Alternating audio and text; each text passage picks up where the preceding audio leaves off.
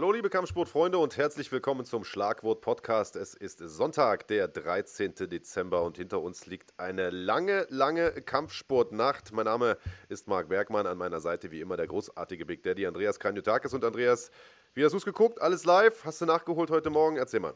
Ähm, ich war ab dem Co-Main-Event live und habe dann da auch fleißig mitdiskutiert online und so. Das macht ja auch immer Spaß mit der Community. Ähm, Co-Main-Event von Boxen oder von der UFC? Der UFC. Ah, also bist quasi zeitig aufgestanden. Wann genau, hat geklingelt? 5 Uhr etwa wahrscheinlich. Richtig, ja. Das ist ja meine Zeit. Aber ich sage ja nicht, ich sage ja nicht umsonst lange Kampfsportnacht. Zwar, äh, wie gesagt, eine Nacht, die schon 19 Uhr losging. Anthony Joshua hat äh, ja gestern auch noch seine Schwergewichtstitel aufs Spiel gesetzt. Darüber sprechen wir heute natürlich auch noch. Wir haben außerdem ein paar exklusive Aussagen von Badra Hari, der nächste Woche kämpft. Und sprechen natürlich über den UFC-Event von letzter Nacht und einen der besten Kämpfer aller Zeiten, Andreas. Definitiv. Ähm, ich würde sagen, der beste Kampf in der Gewichtsklasse, den wir jemals gesehen haben. Und auf, ja, jeden, Fall, auf jeden Fall äh, ein heißer Kandidat für Fight of the Year. Und vielleicht auch einer der besten Kämpfe, die wir überhaupt jemals gesehen haben. Absolut äh, abgefahren mit ganz viel Storyline dahinter und extrem vielen guten Leistungen. Aber äh, darüber sprechen wir gleich ganz ausführlich. Ja, die Rede ist natürlich vom Hauptkampf. Äh, Davison Figueredo gegen Brandon Moreno. Aber äh, du sagst es richtig, Andreas. Dazu kommen wir gleich. Wir machen das Ganze wie immer. Ihr kennt das Prozedere. Wir lösen das äh, Tippspiel von letzter Woche auf. Also sprechen über die Kämpfe von äh, vergangener Nacht und gucken mal, wer wie getippt hat. Wer richtig lag und wer falsch. Lieber Andreas. Und äh, los ging's in äh, deiner Gewichtsklasse, nämlich dem Schwergewicht Junior dos Santos. Hat sich nach drei K.O.-Niederlagen in Folge dem gefährlichen Finisher Cyril Gane aus Frankreich gestellt. Sechs Kämpfe, sechs Siege. Ja, war nicht so die gute Idee, würde ich sagen. Ja, was heißt, war nicht eine gute Idee? Ich glaube, auf der anderen Seite, wenn du dich gegen so jemanden nicht mehr behaupten kannst als ehemaliger Champion, dann ähm, hast du auch nicht mehr wirklich viel Daseinsberechtigung in den Top Ten der UFC. Das heißt, es war im Prinzip genau der Kampf, den er hätte machen müssen oder das Matchup, das er gebraucht hat, um zu beweisen, dass er noch relevant ist der Beweis, äh, ja, der ist ihm leider nicht ganz gut gelungen. Du sagst so ein bisschen äh, despektierlich gegen so einen. Äh, hältst du nicht so viel oder noch nicht so viel von, äh, von Garne? Oder glaubst du, der ist noch nicht so weit? Na, also ich, ich habe ja gestern einen guten Job gemacht. Nee, ich habe ja auch darauf getippt, dass er gewinnt und auch durch TKO. Also ich weiß, wozu der imstande ist, aber es geht ja immer auch so ein bisschen um die Frage, was hat jemand schon geleistet? Ähm, und ähm, da ist einfach ein Garne weit, weit, weit hinter Junior dos Santos, logischerweise, der schon viel länger dabei ist. Ja. Und ähm, wenn man beweisen will, dass man noch nicht zum alten Eisen gehört, dann muss man eben die jungen Wilden nochmal in die Schranken weisen.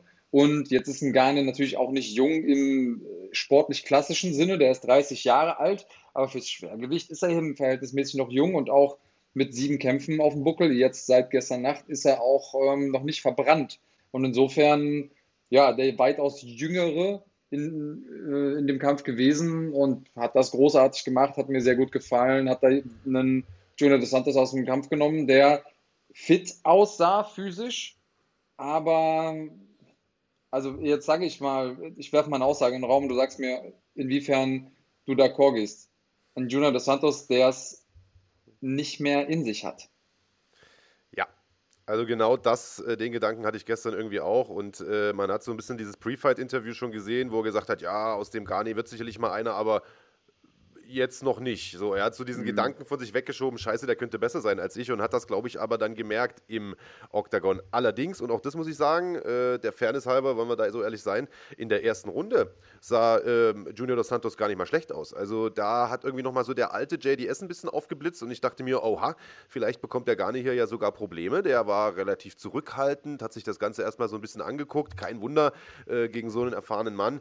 Aber in der zweiten Runde hat er den Sack dann zugemacht. Jetzt muss man sagen, das Ganze nicht ganz unumstritten. Also er hat Dos Santos angeklingelt, hat ihn so ein bisschen äh, durch den Ring getrieben und dann ähm, mit einem Ellbogen finalisiert. Der Ellbogen landete aber jetzt nicht irgendwie auf der Stirn oder auf der Wange oder auf dem Kinn, sondern irgendwie so an der Seite, am hinteren Teil der Seite des Kopfes. Und äh, ich habe mir da während der Übertragung, also ich durfte das Ganze ja kommentieren, irgendwie die Freiheit genommen, dich mal zu zitieren. Ähm, du wirst ja nicht müde zu erklären, dass äh, als Hinterkopf, also sozusagen verbotene Trefferzone, der was gilt? Na, im Prinzip äh, der Irokesenschnitt, wenn man sich den vorstellt. Ja. Ähm, wenn man die Faust sich vorstellt, dann immer genau wenn die Faust noch das Ohr treffen würde, ist alles gut. Sobald sie aber das Ohr nicht mehr berührt, hat man den Hinterkopf getroffen. Das ist ein Teil der Regelung. Ähm, ein zweiter Teil der Regelung, den leider viele Leute verschweigen, ist der, ähm, in dem Moment, wenn ich meinen Schlag, meinen Ellenbogen, meinen Kick abfeuere und es ist davon auszugehen, dass ich eine erlaubte Trefferfläche treffe, mein Gegner bewegt sich aber auf eine mir nicht vorhersehbare Art und Weise, sprich er dreht sich weg. Ich schlage, mein Gegner dreht sich weg und dann treffe ich den Hinterkopf. Dann ist das nicht meine Schuld. Also wie kann ich ja. dafür die Verantwortung äh, übernehmen? Und ähm, ich sag mal so, wenn du jetzt sagst, okay, ich bin Junior Dos Santos, ehemaliger Schwergewichtschampion, ich will auch Schwergewichtschampion wieder werden. Das war ja so ein bisschen das, was auch in den Interviews mit, mit Schwung sch schwingte, wie auch immer, ähm, was er auf jeden Fall gesagt hat. Ähm, dann muss man, also darf man sich schlicht und ergreifend nicht wegdrehen, wenn, wenn man getroffen wurde, sondern weiß man, okay, ich bin jetzt im Game, ich begegne meinem Gegner, ich will vielleicht nochmal kontern oder so, aber ich drehe mich nicht weg nach einem Jab. Und das ist mal das nächste Ding. Der, ist, der wurde mit einem Jab getroffen und ab dann hat das Momentum ähm, sich verändert. Also er sah einfach nicht gut aus. Würde ich zu 100% so unterschreiben. Also äh, mit der Trefferfläche, das ist natürlich nicht ganz so einfach bei einem Ellbogen. Der ist einfach länger, der hat natürlich das Ohr berührt, aber war schon ein deftiger Nackenschlag, sage ich jetzt einfach mal. Also das Ding hat schon quer einmal hier hinten drüber getroffen. Aber äh, der zweite Punkt, den du angesprochen hast, der äh, hat hier natürlich Gültigkeit. Also du darfst dich natürlich nicht wegdrehen. Und wenn du es machst, dann musst du ja damit rechnen, dass du auch eine hinten übergebraten kriegst. Äh, kommen wir vielleicht auch nachher nochmal dazu, wenn wir den äh, Anthony Joshua gegen Kubrat Pulev-Kampf besprechen. Denn der hat sich irgendwie auch immer mal weggedreht. Aber äh, letztlich war es dann so, wie wir beide das auch erwartet hatten, lieber Andreas. Wir haben ja beide getippt, äh, Cyril Gane durch äh, TKO. Das Ganze hat allerdings genau in der Runde stattgefunden, die keiner von uns beiden getippt hat. Also ich habe ja gesagt, dritte Runde, du erste. Gemacht hat das am Ende in der zweiten. Äh, dementsprechend für beide ein Punkt. Ähm, ja, vielleicht mal noch zur Ausgangslage. Ich lag ja mit fünf Punkten vorn vor diesem Spieltag, aber das sollte nicht so bleiben. So viel kann ich vielleicht schon mal vorwegnehmen. Äh, nächster Kampf war Kevin Holland gegen Jacare Sosa, ein Kampf, der schon vor einigen Wochen geplant war. Und es war so eine Art Generationenduell, muss man sagen. Äh, Kevin Holland mit einer mit einem extrem guten Lauf dieses Jahr. Vier Kämpfe, vier Siege. Äh, hat jetzt seinen fünften Kampf in diesem äh, ja, scheinbar verfluchten Corona-Jahr äh, bestritten und äh, hat es zu tun bekommen mit Jacare Sosa, dem ersten positiv auf Covid-19 getesteten UFC-Kämpfer. Ähm, das war damals echt eine große Nummer, äh, wenn wir uns da erinnern an die erste Jahreshälfte. Der ist jetzt wieder zurückgekehrt und war, so ehrlich muss man schon sein, der bisher stärkste, erfahrenste Gegner, den Kevin Holland äh, in seiner Karriere vor der Brust hatte. Oder der stärkste ist vielleicht das falsche Wort, aber der mit den größten Errungenschaften, mit der meisten Erfahrung, mit den, mit den größten Credentials. Ähm, aber sah überhaupt nicht gut aus. Und ich glaube, dass der den Holländer vielleicht am Boden ein bisschen unterschätzt hat. Denn äh, der hat am Anfang eigentlich alles richtig gemacht, Jacare, hat sofort äh, den, den Takedown gesucht. Ich hatte ja so ein bisschen Angst, weil er sich in den letzten Jahren zu einem hervorragenden Striker entwickelt hat, dass er jetzt irgendwie es darauf ankommen lässt, sich da mit dem Holland zu boxen. Das wäre, glaube ich, nach hinten losgegangen. Hat er Gott sei Dank nicht gemacht, hat ihn runtergeholt. Und war da einfach ein bisschen zu leichtsinnig, oder wie siehst du das? Es ist so eine Mischung. Auf der einen Seite, glaube ich, wähnte er sich in Sicherheit, äh, brandgefährlicher Bodenkämpfer, Top Control. Also, was soll ihm da schon Großes passieren? Ich werde ja auch nicht müde, auch in den Übertragungen immer wieder zu sagen: Hey, wenn du am Boden bist, dann schlag doch bitte nicht mit, weil das macht eh meistens keinen Sinn. Kevin Holland, ja, hat mal wieder bewiesen, dass ich nicht immer recht haben kann. Ähm, und ähm, hat uns gezeigt, dass man vom Rücken aus nicht nur mitschlagen kann, sondern auch noch einen brandgefährlichen, sehr erfahrenen Gegner aus dem Rennen nehmen kann. Und eine Sache, die mir da irgendwie sofort in den Sinn geschossen kam, ist Core Strength. Also wie stark muss äh, dieser Rumpfteil sein von Kevin Holland, so viel Kraft generieren zu können vom Rücken aus. Plus er hat natürlich eine sehr, sehr gute Hand-Augen-Koordination bewiesen, dass er da ähm, gut getroffen hat, mehrfach gut getroffen hat. Ähm, wahnsinnig gemacht und ähm, ich frage mal so, haben wir den Kämpfer des Jahres auf der Fight Card gesehen gestern? Den Kämpfer des Jahres? Mhm. Hm, gut möglich, ja. Wieso spielst du auf Kevin Holland an oder was? Naja, also äh, Kevin Holland ist dieses Jahr in dem Corona-Jahr, du hast es schon gesagt, 5 und 0 in der UFC, hat fünf Kämpfe gemacht, alle fünf gewonnen. Äh, es sind vorher erst zwei Leuten gelungen in der UFC-Geschichte, dann jetzt zum Ende des Jahres noch einen äh, brandgefährlichen Typen so aus dem Rennen genommen, obwohl er selber ja an Covid erkrankt war. Also der ist komplett ähm, draufgeblieben, dran geblieben. Der hat das Jahr wirklich genutzt. Und ähm, dann haben wir natürlich im Main Event noch einen zweiten Anwärter auf den Kämpfer des Jahres, weil wir ja. haben jetzt den letzten Pay-Per-View des Jahres gesehen und es muss auf jeden Fall irgendwie einen geben, der am Ende des Tages diesen Award bekommt. Ähm, aber bislang hat sich für mich noch keiner so richtig herauskristallisiert, außer bei den beiden. Und deswegen frage ich jetzt mal so. Ja, also für mich wäre es ja Davison Figueredo gewesen, äh, aber dadurch, dass der Main Event nun so ausgegangen ist, wie er ausgegangen ist, wie gesagt, kommen wir gleich zu, fällt der für mich fast schon ein bisschen hinten runter. Kevin Holland weiß ich nicht genau, weil ja, vier Kämpfe für Siege, beziehungsweise fünf Kämpfe, fünf Siege ist natürlich beeindruckend, aber ob man da jetzt gleich sagt, Kämpfer des Jahres, ich weiß es nicht. Aber warte mal ab, ich weiß ja gar nicht, ob du dir das Interview nach dem Kampf noch angeguckt hast. Äh, der hat ja direkt mal gesagt, ich habe hier nicht lange gekämpft. Ich will nächste Woche im letzten UFC-Event des Jahres schon wieder kämpfen und den sechsten Kampf im Jahr äh, 2020 bestreiten. Und wenn er das tatsächlich macht, und ich könnte mir gut vorstellen, dass die UFC sagt, weißt du was, scheiß drauf, den packen wir mit auf diese Card, brechen wahrscheinlich eh noch ein, zwei Kämpfe weg bis dahin durch Corona. Ähm, und wenn der das tatsächlich macht und den sechsten Sieg holt und zwei davon in, äh, ja, in einer Woche, also ich glaube, dann kann man ihm diesen Award tatsächlich fast schon geben. Aber ähm, lass uns noch mal ganz kurz auf den Kampf zurückkommen. Also ich war echt schon ein bisschen schockiert, dass Jacare da so völlig lässig irgendwie in diesem Triangle liegen geblieben ist von, von Kevin Holland. Holland wenig Respekt gehabt auf dem Boden, vom Rücken aus, sehr, sehr aktiv gewesen, hat diesen Triangle auch gar nicht genutzt, um zu würgen, sondern einfach nur, um den zu fixieren und ein paar Ellbogen reinzudonnern. Naja, und irgendwann, äh, wie du es schon gesagt hast, hat er den von unten K.O. geschlagen. Das gab es bisher erst ein einziges Mal in der UFC. Nico Price hat das mal geschafft und der hat es ähnlich gemacht wie äh, Kevin Holland. Es ist eben nicht nur diese Core-Kraft gewesen, er hat ja jetzt keine, keine Geraden geschlagen, sondern er hat ihm vor allen Dingen von der Seite so einen Schwinger mitgegeben mit der, ja, ich sag mal, mit der Faustunterseite. Und da kannst du natürlich schon eine Menge Schwung entwickeln. Und dadurch war der Jacare schon mal ein bisschen angeklingelt. Naja, und dann ist er hinterher und hat ihn da finalisiert. Heftiges Ding, habe ich so auch noch nicht gesehen. Ähm, du sagst es, das ist ja im Prinzip das Erste, was du mitbekommst irgendwie, äh, wenn du, wenn du so, so im, im Grappling-Training bist, von unten mitschlagen kannst du lassen, ist Quatsch. Äh, konzentrier dich lieber auf Escapes oder was weiß ich was. Aber das zeigt eben, dass es die eine Wahrheit äh, im MMA nicht gibt oder zumindest meistens nicht gibt. Äh, ja, geiles Ding von Kevin Holland. Und äh, ich habe natürlich im Strahl gekotzt, denn äh, ich hatte gedacht, äh, dass der Jacare das reißt, auch wenn ich ein großer Kevin Holland-Fan bin. Ich dachte mir einfach, Jacare ist vielleicht noch eine Nummer zu groß, denn die Typen, die Holland dieses Jahr da abgefettet hat, diese vier Leute vorher, waren jetzt ehrlicherweise nicht die ganz harte Competition. Also Jacare war da schon nochmal äh, ein Level drüber. Aber der hat mich da auf jeden Fall äh, eines Besseren belehrt. Ja, wie war das mit dem Tippspiel dann? Wie viele Punkte gab es dann für den Kampf? Für wen? Äh, ja, warte. Gucke ich nochmal.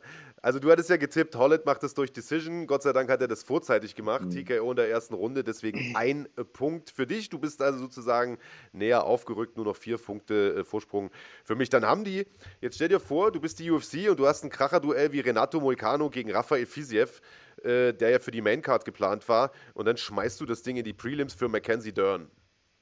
Du, du, du. Dumm, dumm, dumm. Aber, also denkt jetzt, bevor, man. Be denkt, man. man. Ja, Aber ja. Bevor, man, bevor wir da hingehen, noch eine Sache. Äh, wir haben Jacare, der ähm, von seinen letzten fünf Kämpfen vier verloren hat. Ähm, der, und dann zur gleichen Zeit ein ähm, Dana White, der gesagt hat, es werden bis zum Ende des Jahres noch 60 Kämpfer entlassen und da werden auch ein paar große Namen dabei sein. Das Damoklesschwert äh, schwebt über ihm, ähnlich wie vielleicht auch über Junior dos Santos. Haben wir vielleicht beide das letzte Mal in der UFC gesehen? Du meinst Jacare? Ja. Gut möglich, Mann. Also ähm, gut möglich. Der Mann ist 40, 41 Jahre alt, äh, hat zuletzt zwar gegen gute Leute verloren, aber halt trotzdem verloren. Und äh, ich könnte mir gut vorstellen, dass er da ein Opfer dieser ganzen Cuts wird und dann irgendwie bei Bellator nochmal antritt oder so. Aber äh, gut, ich höre hier schon wieder vom, äh, vom Kahn hinter der Kamera, wir sollen ein bisschen auf die Tube drücken, weil wir jetzt allein für zwei Kämpfe schon wieder 15 Minuten versabbelt haben. Da hat er natürlich vollkommen recht mit. Äh, Renato Moicano gegen Rafael Fiziev, wie gesagt, hat zwar im Vorprogramm stattgefunden, aber wir haben es getippt, deswegen wollen wir noch kurz drauf eingehen. Äh, hervorragendes Duell, zwar ja wirklich spektakulärer Striker. Moicano sah da anfangs auch gar nicht mal so schlecht aus. Beide haben gute Treffer gelandet, bis, ja, bis Fisiev dann den Sack zugemacht hat. wundervoller Treffer. Es war ja auch klar, dass das passieren kann. Also Fiziev ein Finisher, absolute ähm, Punching Power am Start und äh, Moicano hat sich dann im Nachhinein so ein bisschen beschwert, ah, äh, wie kannst du da abbrechen, als es dann abgebrochen wurde. Aber äh, wenn man das mal genau sich angeguckt hat, hat er dann auch Probleme wieder aufzustehen. Also so taufrisch war der nicht ja. mehr. Ähm, für mich ein astreiner Sieg für Fiziev, äh, der sich anschickt, immer beliebter zu werden. Und das ist natürlich ein, ein gutes, gutes Zeichen. Ähm, der Kirgise mit mittlerweile neun Siegen aus zehn Kämpfen, davon sechs äh, K.O.s. Also, ich will mehr von ihm sehen. Also du hattest ja auch getippt auf äh, Fisiev durch K.O. Ich hatte Moicano vorn, dementsprechend zwei Punkte für dich, aber ich muss sagen, Andreas, da hast du schon Glück gehabt. Also das war natürlich ganz klar Early Stoppage. äh, der Moicano, der hat sich da völlig zu Recht beschwert. Nee, Und, ist klar. Äh, nein, also äh, kann man, also sicherlich sieht man in der Zeitlupe schon, wie Moicano denn irgendwie, der fällt um wie ein Brett und äh, schlägt dann irgendwie mit dem Kopf auf, wacht dadurch wieder auf und versucht irgendwie sofort sich eine Guard zu holen oder, oder irgendeine Kontrollposition zu gehen. Kann man sich drüber unterhalten, ob man es vielleicht weiterlaufen lässt, aber äh, Early Stoppage auf keinen Fall. Aus meiner Sicht völlig gerechtfertigt und starker Sieg für Rafael Fiziev. Du dementsprechend nochmal zwei Punkte aufgeschlossen. Also nur noch zwei Punkte Führung für mich zu diesem Zeitpunkt. Ähm, und da waren wir auch schon fast beim Co-Main Event. Äh, wie gesagt, Mackenzie Dern hat da ja äh, eigentlich noch gekämpft äh, gegen, das ist die gute Dame, Virna Yandiroba. Und die beiden haben eigentlich den Kampf des Abends hingelegt, bis dann der richtige Kampf des Abends anstand. Genau, bis zum Main Event und äh, wie du es vorhin schon angedeutet hast, äh, als, als Fan, Action-Fan in der UFC denkt man sich, okay, Alter, warum packen die den Fiziev auf die Undercard und dann Mackenzie Dern und äh, Jandiroba auf die Maincard?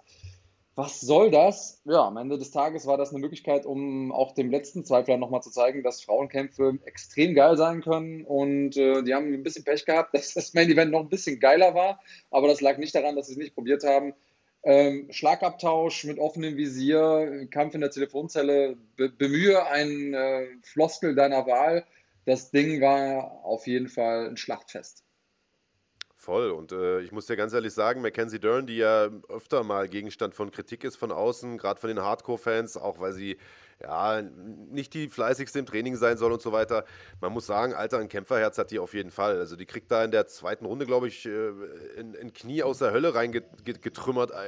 Die Nase, von der sah aus wie ein Schlachtfeld. Also aller Wahrscheinlichkeit nach auch Trümmerbruch da drin und so weiter, hat da aber durchgebissen, hinterher sogar noch gelächelt ähm, und äh, am Ende sogar einen knappen, muss man sagen, aber einen Sieg geholt. Ähm, ja, geiler Kampf. Also hätte zu Recht für mich auch Fight of the Night verdient gehabt. Ja, wie gesagt, wenn da nicht der Hauptkampf gewesen wäre. Aber gut, wir haben das Ding nicht getippt, deswegen wollen wir da gar nicht allzu lange drauf rumreiten. Ähm, Co-Main Event stand ins Haus. Charles Oliveira gegen Tony Ferguson. Die Frage war, konnte Tony Ferguson oder kann Tony Ferguson nach so einer ja, herben Niederlage, wie er sie kassiert hat, gegen, ähm, gegen Justin Gaethje nochmal zurückkommen? Oder hat er einfach zu viel Substanz im Oktagon gelassen damals? Ich habe es ihm ja zugetraut. Ich ähm, hab, war auch der Meinung, okay, nur weil jetzt jemand nur einen Kampf verloren hat zwei, seit 2012, bedeutet es ja nicht, dass er auch seinen Mojo verloren hat, also dass er irgendwie aus dem Rhythmus ist oder dass mit ihm irgendwas nicht stimmt. Ähm, und äh, sind wir mal ehrlich, äh, der Tony Ferguson, den wir 2018 gesehen haben, den wir 2019 gesehen haben, von dem hätte jeder erwartet, dass der ähm, Charles Oliveira auch schlägt. Jetzt ist die Frage, hat er verloren, weil es fünf, kein Fünf-Runder war, sondern ein Drei-Runder? Hat er verloren, weil er sein Mojo verloren hat? Oder hat er verloren, weil Charles Oliveira einfach so fucking good ist? Also, das sind natürlich jetzt die Fragen, die man sich stellen muss. Also, ich denke, es ist eine Mischung aus allem. Äh, Charles Oliveira ist definitiv so gut, das muss man einfach sagen. Er sah im Striking echt nicht verkehrt aus. Am Boden brauchen wir uns nicht unterhalten, ist der Typ eine absolute Waffe. Und äh, ich glaube, dass Tony Ferguson dadurch ein Problem hatte, denn der wusste natürlich, wenn ich von dem runtergeholt werde, und der in Top Control auf mir liegt, dann wird es gefährlich. Das weiß selbst so ein verrücktes Huhn wie, äh, wie Tony Ferguson. Dementsprechend wird er natürlich immer im Hinterkopf gehabt haben, okay, pass auf den Takedown auf, den musst du verteidigen. Dementsprechend, also das ist zumindest meine Theorie gewesen, irgendwie jetzt diese Nacht, dementsprechend konnte er natürlich nicht so befreit aufspielen, wie man das sonst von ihm kennt. Ja? Der ist ja sonst einer, der Druck macht, Gegner die Luft nimmt zum Atmen, die ständig eindeckt mit allen möglichen Attacken aus allen möglichen Winkeln. Das hat er diesmal nicht getan. Der war für mich viel zu konservativ, so kennt man den gar nicht. Wirkte alt, wirkte langsam, wirkte einfach zurückhaltend. Naja, und das hat Oliveira natürlich voll für sich genutzt, hat immer wieder äh, äh, den, den Kampf auf die Matte verlagert, äh, von oben das Ding kontrolliert, harte Treffer auch gelandet. Naja, und am Ende äh, das Ding verdient nach Punkten gewonnen. Vollkommen verdient und auch auf eine dominante Art und Weise, die man vielleicht so nicht erwartet hätte. Ähm, eine Sache, die wir auf gar keinen Fall vernachlässigen dürfen oder, oder nicht erwähnen dürfen, wenn wir über diesen Kampf sprechen, ist dieser Armbar aus der Hölle, in den Oliveira da Ferguson gebracht hat in der ersten Runde. Und jetzt mal unabhängig davon, ob äh, Ferguson vielleicht Angst hatte vor den Schlägen, nachdem er da so eine wirkliche äh, Prügelei hatte mit Gaethje und auch wirklich Schaden eingesteckt hatte ähm, früher in diesem Jahr, muss man sagen, dass er als auch virtuoser Bodenkämpfer da in so eine Lage gebracht wird am Boden. Ähm, und das war kein, also es war kein Lucky Submission-Versuch, sondern das Ding war gut vorbereitet. Das war von Oliveira einfach ja. technisch sauber gemacht. Da ist er nicht irgendwie reingeraten, sondern da war einfach Oliveira in dem Moment besser am Boden als er. Und dass er das durchgehalten hat, war im Prinzip nur zwei Tatsachen zu schulden. Nämlich erstens, dass die Runde fast vorbei war und zweitens, dass er ein unglaublich harter Hund ist. Das hat er sich beibehalten, aber das alleine hat eben nicht gereicht, um den Kampf zu gewinnen. Naja, und ich glaube ehrlich gesagt, also 90 Prozent der Männerarme da draußen äh, in dieser Welt wären äh, schon gebrochen, bevor Oliveira dann nochmal nachgefasst und den Arm sich irgendwie unter die Achsel geklemmt hat, um noch mehr äh, Hebel zu bekommen und den Arm noch mehr zu überdehnen. Also man kennt das ja, manche Frauen haben ja irgendwie diese angeborene Anomalie, wo sie an der, am Ellbogen ihren Arm irgendwie in so einem überstumpfen Winkel überstrecken können.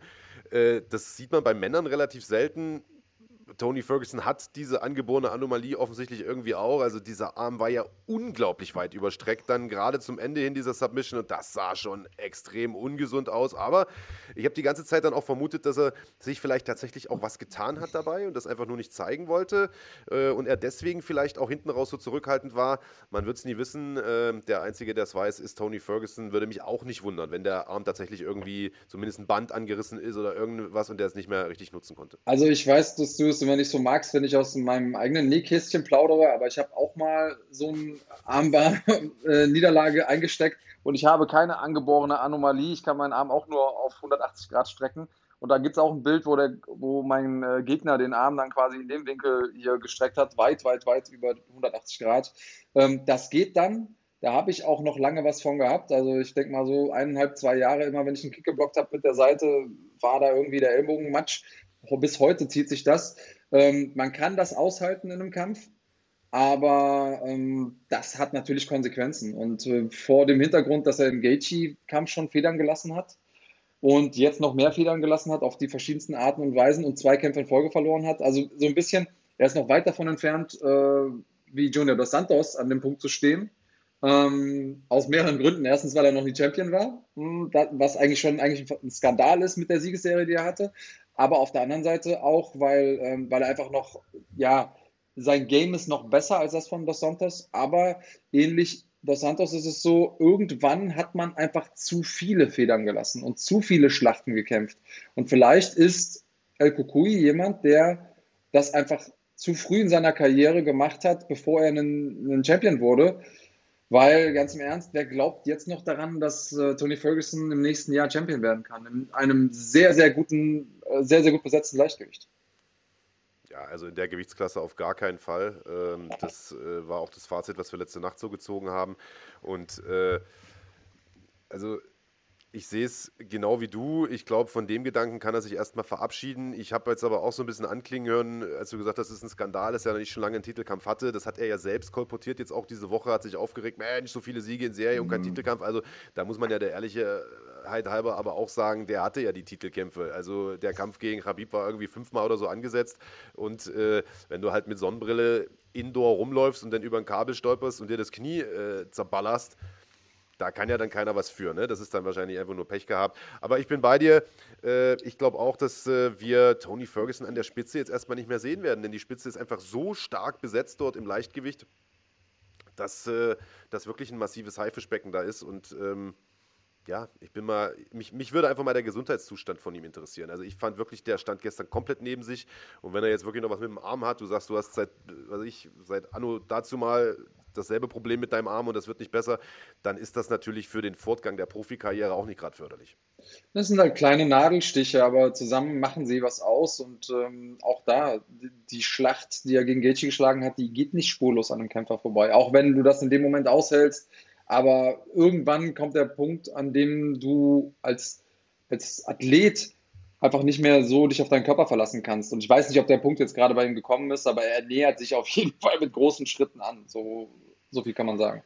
Naja, und man muss ja sagen, das, das Ding gegen Gaethje war ja auch nicht die erste Schlacht, die Tony Ferguson geschlagen Eben. hat. Also der hat ja vorher auch schon die ein oder andere Materialschlacht hingelegt, hier und da ein paar Federn gelassen. Das bleibt nur nicht so sehr im Gedächtnis, weil er da eben nicht so eine Mega-Packung bekommen hat und weil er äh, oftmals die Kämpfe am Ende dann auch noch gewonnen hat. Also ähm, sehr, sehr schade, weil das ist definitiv einer der unterhaltsamsten Kämpfer, die wir in der UFC gesehen haben. Aber wie es mit dem weitergeht, da bin ich auch ehrlicherweise sehr, sehr skeptisch. Ich würde einfach sagen, dem sollen sie ja. jetzt ein bisschen Zeit zum Überlegen geben, äh, wie es mit der Karriere weitergeht. Ich glaube, wenn der zurücktritt, kann man ihm auch nicht böse sein. Ähm, ansonsten, ja, für ein, zwei Action-Fights ist er mit Sicherheit noch gut aber Titelkampf sehe ich erstmal nicht mehr. Na, also auf keinen Fall sollte der aufhören mit Kämpfen, dafür ist er einfach zu, ähm, zu unterhaltsam und auch noch zu gut. Also der ist ja um, um Gottes Willen kein schlechter Kämpfer geworden jetzt, das so soll ich auch nicht verstanden werden. Aber, und da würde ich gerne das einhaken, was du gesagt hast, mich würde auch sein Gesundheitszustand interessieren, aber viel mehr als der physische, eher der psychische, denn also irgendwas mit seinem Kopf stimmt nicht. Das hat er ja auch schon selber mal zugegeben und ich glaube, wenn er da Aufräumarbeiten leistet, dann wird er da größte, den größten Vorteil daraus ziehen. Ähm, ja. Wir haben das so ein bisschen verdrängt, Andreas, aber das ist ja noch gar nicht so lange her, dass der äh, im Grunde genommen eine Auszeit von der UFC hatte und von seiner Frau irgendwie persönlich eingeliefert wurde in eine geschlossene ähm, Psychiatrie, weil er irgendwelche Stimmen aus den Wänden gehört hat und so. Also ähm, der hat definitiv irgendwelche mentalen Probleme auch. Das ist real, das ist eine ernsthafte Krankheit, damit ist nicht zu spaßen. Und ich sag mal klar, auch da äh, muss man natürlich gucken, ob man, ähm, ob, ob sich sowas nicht noch verschlimmert, wenn er jetzt gerade so eine Talsohle durchschreitet in, äh, in seiner Karriere, die ja irgendwie immer auch mit dem persönlichen Leben verbandelt ist. Aber da wollen wir jetzt gar nicht zu sehr ins Detail gehen. Ähm, was wir vielleicht noch abschließend dazu sagen müssen, ist, dass das natürlich gut war für mich, dass äh, Tony Ferguson da verloren hat, denn äh, ich habe tatsächlich auf Charles Oliveira getippt. Das heißt, es gab einen äh, Punkt für mich, denn ich hatte gedacht, er macht das durch Submission. Am Ende waren es die Punkte. Ähm, tja, einen Kampf hatten wir noch und das war der Hauptkampf. Ähm, Davison Figueiredo gegen Brandon Moreno. Beide haben vor drei Wochen zuletzt im Octagon gestanden. Äh, Figueiredo hat seinen Titel gegen Alex Perez verteidigt, Brandon Moreno einen schnellen Sieg eingefahren gegen Brandon Royval. Und äh, da haben sich die UFC-Matchmaker gedacht, weißt du was, die lassen wir einfach nochmal kämpfen, wir brauchen eh noch einen Titelkampf. War eine gute Idee. Die meisten haben gedacht, Figueiredo macht das Ding relativ schnell, äh, ja, macht relativ schnell kurzen Prozess. Aber am Ende, mein lieber Scholli, haben die einen der besten Kämpfe hingelegt, die ich gewichtsklassenübergreifend, das sage ich wie es ist, in meinem ganzen Leben je gesehen habe. Das Ding war der Knaller und wenn man jetzt überlegt, dass beide nicht nur vor drei Wochen gekämpft haben, sondern auch drei Wochen vorher Gewicht gemacht haben, dann wird das ja. alles nochmal viel beeindruckender. Ähm, wenn man danach gehört hat, dass Davison Figueredo, Figueredo offensichtlich bis äh, 2 Uhr nachts ähm, im Krankenhaus war, in der Nacht von Freitag auf Samstag, weil er irgendwelche Magenprobleme hatte oder ich habe es nicht so richtig verstanden, was er da genau hatte, aber offensichtlich. Ich glaube, eine Infektion irgendwie. Ja, ja. offensichtlich ging es ihm da wirklich hundeelend und die UFC hat ihm sogar angeboten, weißt du was, wenn es nicht an, anders geht, dann lassen wir den Kampf halt sein und trotzdem geht er dahin und ähm, liefert so einen Kampf. Auf der anderen Seite was war los mit Brandon Moreno? Also dieser Typ, absolut abgefahren, der ähm, bei TUF 24, also wenn wir ganz ehrlich sind, hatte den da keiner so richtig auf dem Zettel. Keiner hat gedacht, okay, der wird bestimmt mal der nächste Champion. Ähm, dann hatte der irgendwann mal, ich glaube 2018, eine Auszeit von der UFC. Ähm, da haben auch alle schon gesagt, ja, der hat mal mitgespielt, aber ja, lass den mal, lass den mal seiner Wege ziehen. Und dann kommt der da um die Ecke mit drei Wochen nach seinem letzten Kampf gegen einen brandgefährlichen Champion und liefert so einen Kampf ab, nachdem er die ersten beiden Runden hart vermöbelt wurde. Also du hattest ja auf TKO getippt, äh, genauso wie ich, äh, durch den Champion und du hast gesagt erste Runde, ich habe gesagt dritte Runde. Und alter Bär, in der ersten Runde war das knapp. Ja, ja, Absolut, Mann. Also ich glaube, Brandon Moreno hat da einfach den Geist der aller großen mexikanischen Boxer der Geschichte nochmal beschworen. Er hat das ja ähm, im Vorfeld auch gesagt. Er möchte irgendwie in die Fußstapfen treten oder anknüpfen an die Erfolge von solchen Legenden wie Julio Cesar Chavez oder äh, Juan Manuel Marquez und so. Ähm, für dich, das sind großartige Boxer mal gewesen, Andreas. Ähm, Boxen ist das mit den Kissen auf den Händen, ne? Das ist das mit den dicken ja, Handschuhen, genau, wo man nicht treten darf. Und ähm, also und genau in diesem Stil hat er aber tatsächlich auch geboxt das, mhm. oder gekämpft vielmehr. Also das muss man wirklich so sagen, das ist ohne Übertreibung. Der hat Bomben genommen ohne Ende, nur um noch härtere Bomben auszuteilen äh, in, in, in, doppelt so hoher Frequenz. Hat sich nicht kleinkriegen lassen und hat sich aus einem wirklich tiefen Talsohle nochmal zurückgekämpft und am Ende diesen Kampf nochmal gedreht, ehrlicherweise. Das muss man sagen.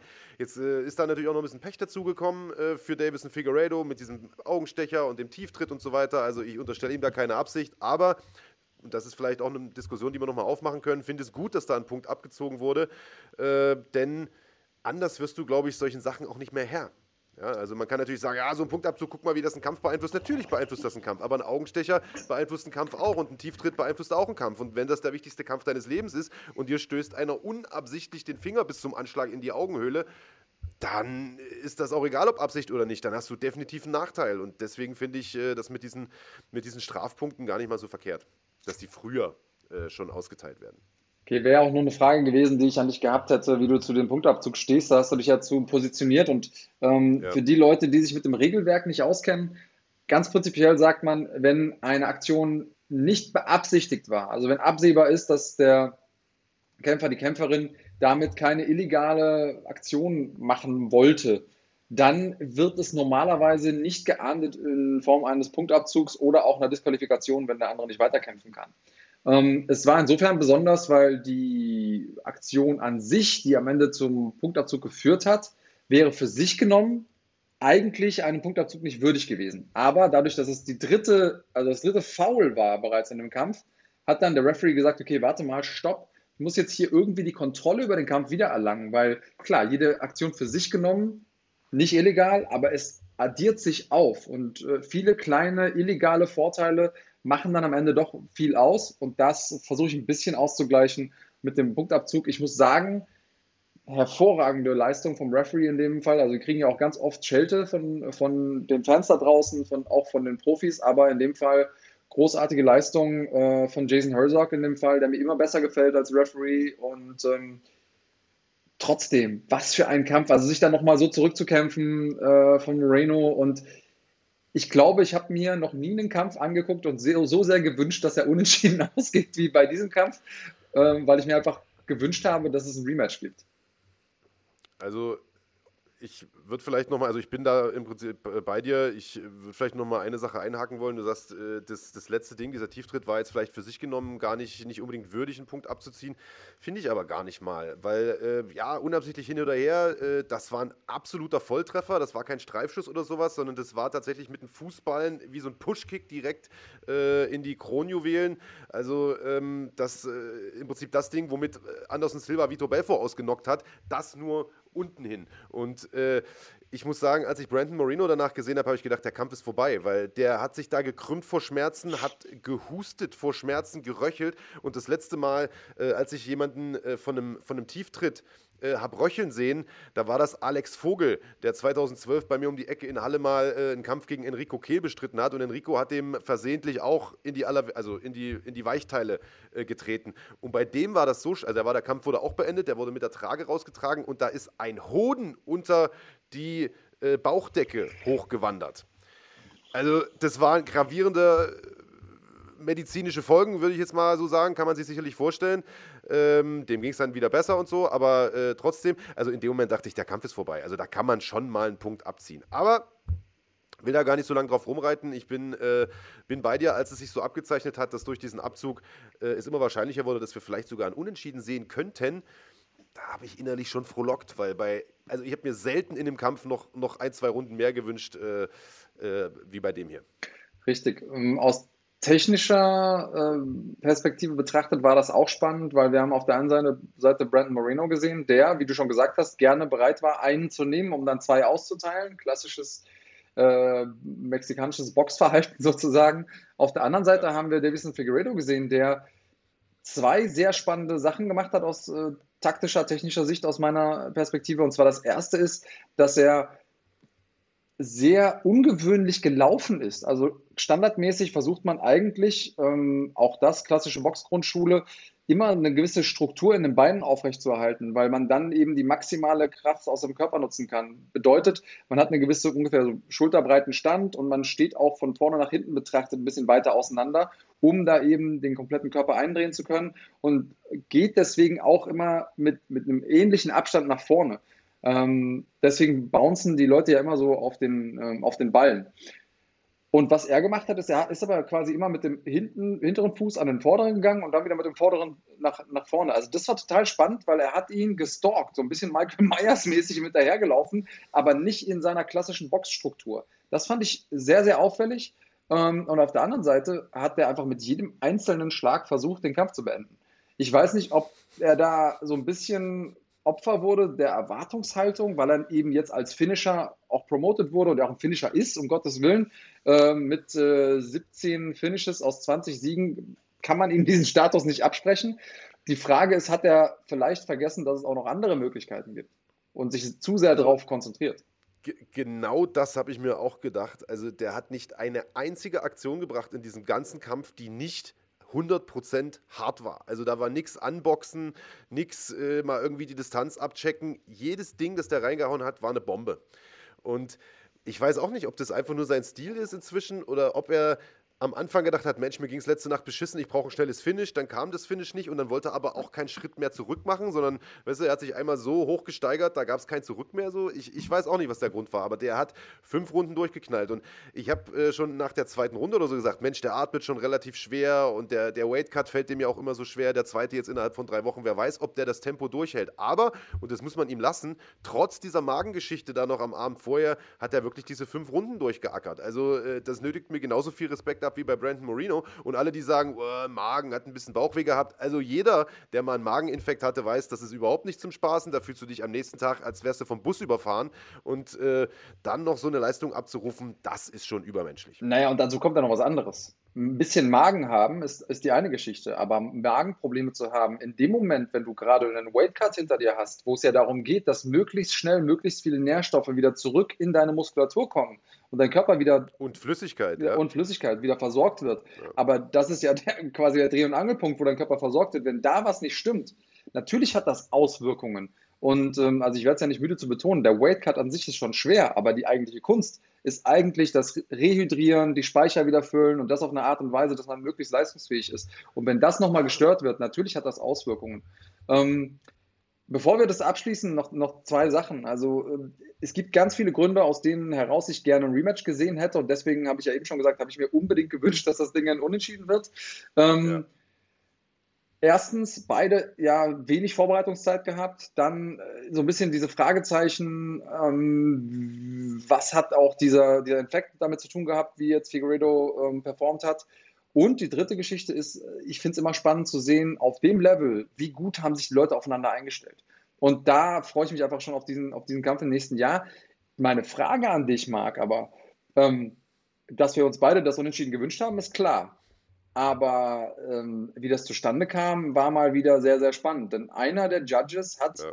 die fünfte Runde für Brandon Moreno gewertet. Und das ist eigentlich die Runde, in der ich mir gedacht habe, okay, wenn er das Ding jetzt aus der Hand gibt, hat er auch ein bisschen selber Schuld, weil da hat er aus meiner Sicht einfach viel zu wenig gemacht. Die kann man ihm doch eigentlich nicht geben, oder? Ja, also genauso habe ich es im Live-Kommentar auch gesagt. Ich sage, Mensch, der beißt sich in den Hintern, wenn der sich diesen Kampf anguckt und schenkt diese fünfte Runde so weg. Äh, Im Nachgang hat er ja selbst die Erklärung dafür geliefert, hat sich irgendwie an der Schulter verletzt und war deswegen so inaktiv im fünften Durchgang. Aber äh, um deine Frage zu beantworten, also die fünfte Runde kann man dem natürlich auf überhaupt gar keinen Fall geben. Also das war eine klare Runde für Davison Figueredo. Äh, der, der Ref, äh, der das gemacht hat, ich glaube ein Japaner äh, war das. Ich muss mal gucken, ich habe die Scorecard irgendwo hier. Ähm, der hat das aber offensichtlich ein bisschen anders gesehen. Letztlich muss man aber auch sagen, ganz egal, wie das Ganze zustande gekommen ist. Also da gab es ja auch auf der Pressekonferenz im Anschluss dann viele hätte, wenns und aber, äh, hätte man die Runde so gegeben und hätte man dies und das gemacht, dann wäre das nicht gewesen. Ich finde, und dass ich das jemals sagen würde, hätte ich nicht für möglich gehalten, ich finde dieses Unentschieden gerecht und ich bin froh, dass es ein Unentschieden ist. Also ich bin jemand, der Unentschieden wie die Pest hasst und ich finde es immer ungerecht, aber diesmal finde ich, ich hätte hier keinen Sieger sehen wollen. Für Figueiredo ist es gut, er behält seinen Titel, ist noch ein bisschen länger Champion. Wir bekommen einen Rückkampf, alle sind glücklich. Ich glaube, das äh, ist das beste Szenario, äh, was es hätte geben können. Da sind wir uns ausnahmsweise mal einig. Ja, Junichiro Kamijo heißt der junge Mann, der da irgendwie in der letzten Runde ein bisschen gepennt hat. Äh, danke, Junichiro. äh, ich weiß nicht, wer du bist. Ich kenne dich nicht, habe doch nie von dir gehört, dass du irgendwo einen Kampf gepunktet hast. Solltest es wahrscheinlich auch nie wieder tun, aber äh, in dem Moment war deine Unfähigkeit unser Segen. Ja, also vielleicht, um das ein bisschen zu relativieren, ähm, am Ende war es dann so, dass ein Referee den Kampf bei Figueredo gesehen hat, ähm, einer unentschieden und einer dann ähm, Moreno vorne hatte, hätte jetzt der Japaner die letzte Runde an Figueredo gegeben, so wie ich es jetzt auch gesehen hätte, ähm, dann wäre es natürlich auch ein Unentschieden gewesen, dann wäre es eben ein Majority Draw nee, gewesen. Nee, nee, nee, nee, äh, es war ein Majority Draw. Zwei Leute hatten unentschieden gewertet. Sadi Yamato und der Japaner hatten beide unentschieden und es gab nur ah. einen, der äh, für den, äh, für den äh, Davison Figueredo gewertet hat. Ah, so rum Also das wäre okay. so oder so, ah. Äh, ja, ja. Aber gut, Schwamm drüber. Fakt ist, wer das noch nicht gesehen hat, unbedingt nachholen. Absolut legendärer Kampf, keine langweilige Sekunde in äh, dieser, dieser Schlacht. Ähm, ja, und ich kann es kaum erwarten, dass die beiden nochmal gegeneinander ins Oktagon steigen. Dann bleibt nur noch die Wertung aufzulösen, äh, dass wir mal meine Technik hier in den Griff bekommen. Also, wir hatten ja beide gesagt, äh, Figi macht das irgendwie vorzeitig. Dem war nicht so. Dementsprechend gab es hier null Punkte für beide, denn es ist ein Unentschieden gewesen. Also Endstand nach diesem Tag 2 zu 4 äh, für dich, also 4 für dich, 2 für mich. Und damit haben wir einen neuen Gesamtpunktestand von 40 zu 37. Also ich liege noch mit drei Punkten vorn. Und äh, dass das alles andere als ein sicherer Vorsprung ist, lieber Andreas Kanyotakis, das werden wir jetzt gleich sehen, denn wir springen direkt in die nächste Woche. Da gibt es die letzte UFC-Veranstaltung des Jahres, eine Fight Night, aber besetzt wie ein kleiner Pay-Per-View, kann man fast sagen. Also da haben die Matchmaker nochmal ein richtig dickes Brett geschustert. Na, ich habe irgendwie das Gefühl gehabt, als ich mir die Fightcard angesehen habe, äh, da haben sie jetzt einfach nochmal jeden reingesteckt, der dieses Jahr nochmal kämpfen wollte. Ähm, und ja. da sind auch ein paar echt große Namen mit dabei. Ähm, auch wenn natürlich jetzt kein Conor McGregor draufsteht und kein Khabib und so, trotzdem sind das, äh, sag ich mal, so die Stars aus der zweiten Reihe, die wir da teilweise sehen. Und ähm, da zukommt, dass die alle extrem gut gematcht sind. Also die Kämpfe sind ja. unheimlich schwer zu tippen. Wir haben uns hier vorher schon in der Vorbesprechung ähm, einen Witz draus gemacht, denn äh, diese drei Punkte sind eigentlich schon ein relativ guter Vorsprung. Vor allen Dingen vor dem Hintergrund, dass wir nur noch eine äh, Fightcard zu tippen haben, aber hier kann einfach alles passieren und ich werde absolut Harakiri tippen. Das heißt, ich werde prinzipiell wahrscheinlich nicht bei allen, aber bei den meisten Kämpfen das Gegenteil tippen von dem, was du sagst, damit ich noch eine Chance habe aufzuholen. Ja. Ähm, vielleicht wiederholen wir nochmal ganz schnell, um was es geht. Ähm, der Gewinner darf einen Interviewpartner aussuchen für den Verlierer. Das bedeutet, ähm, ja, also sollte ich verlieren, darfst du mir einen Interviewpartner vorgeben, und dazu auch noch ein paar der Fragen, die ich ihm stellen muss. Andersrum natürlich genauso. Wir beide haben da wenig Bock drauf, als Verlierer aus der Sache rauszugehen. Das heißt, ich muss mich jetzt ins Zeug und legen. Eine Stunde lang dauert das Interview. Das ist ja die eigentliche, die eigentliche Krux an der ganzen Sache. Also äh, ich stelle mich jetzt schon mal äh, auf ein Interview mit irgendeiner militanten Veganerin ein, denn äh, das ist nächste Woche ist wirklich also denkbar hart zu tippen. Und äh, ich habe relativ konservativ gesetzt, das kann ich jetzt gleich mal im Vorfeld sagen. Wenn du das Gegenteil tippst, hast du, glaube ich, relativ gute Chancen, das Ding am Ende vielleicht sogar zu reißen. Aber lassen wir uns überraschen. Wir steigen direkt ein, sonst wird der Kahn hier ein bisschen unruhig. Äh, los geht es mit einem ehemaligen Leichtgewichtschampion, nämlich Anthony Pettis. Der bekommt es zu tun mit Alex Morono und ich sage, Pettis wird das machen. Mhm. Äh, auch wenn der weiß Gott nicht mehr der Alte ist, aber ich sage, der macht es nach Punkten. Tja, äh, ja, dann tippe ich einfach Alex Morono. Also nicht, ähm, ich, ich, ich mag Pettis extrem gerne. Ich, ich finde ihn einen geilen Typ. Ähm, Im und abseits des Oktagons ähm, super nicer Dude. Äh, würde ihm den Sieg gönnen, aber braucht die Punkte. Sehr gut.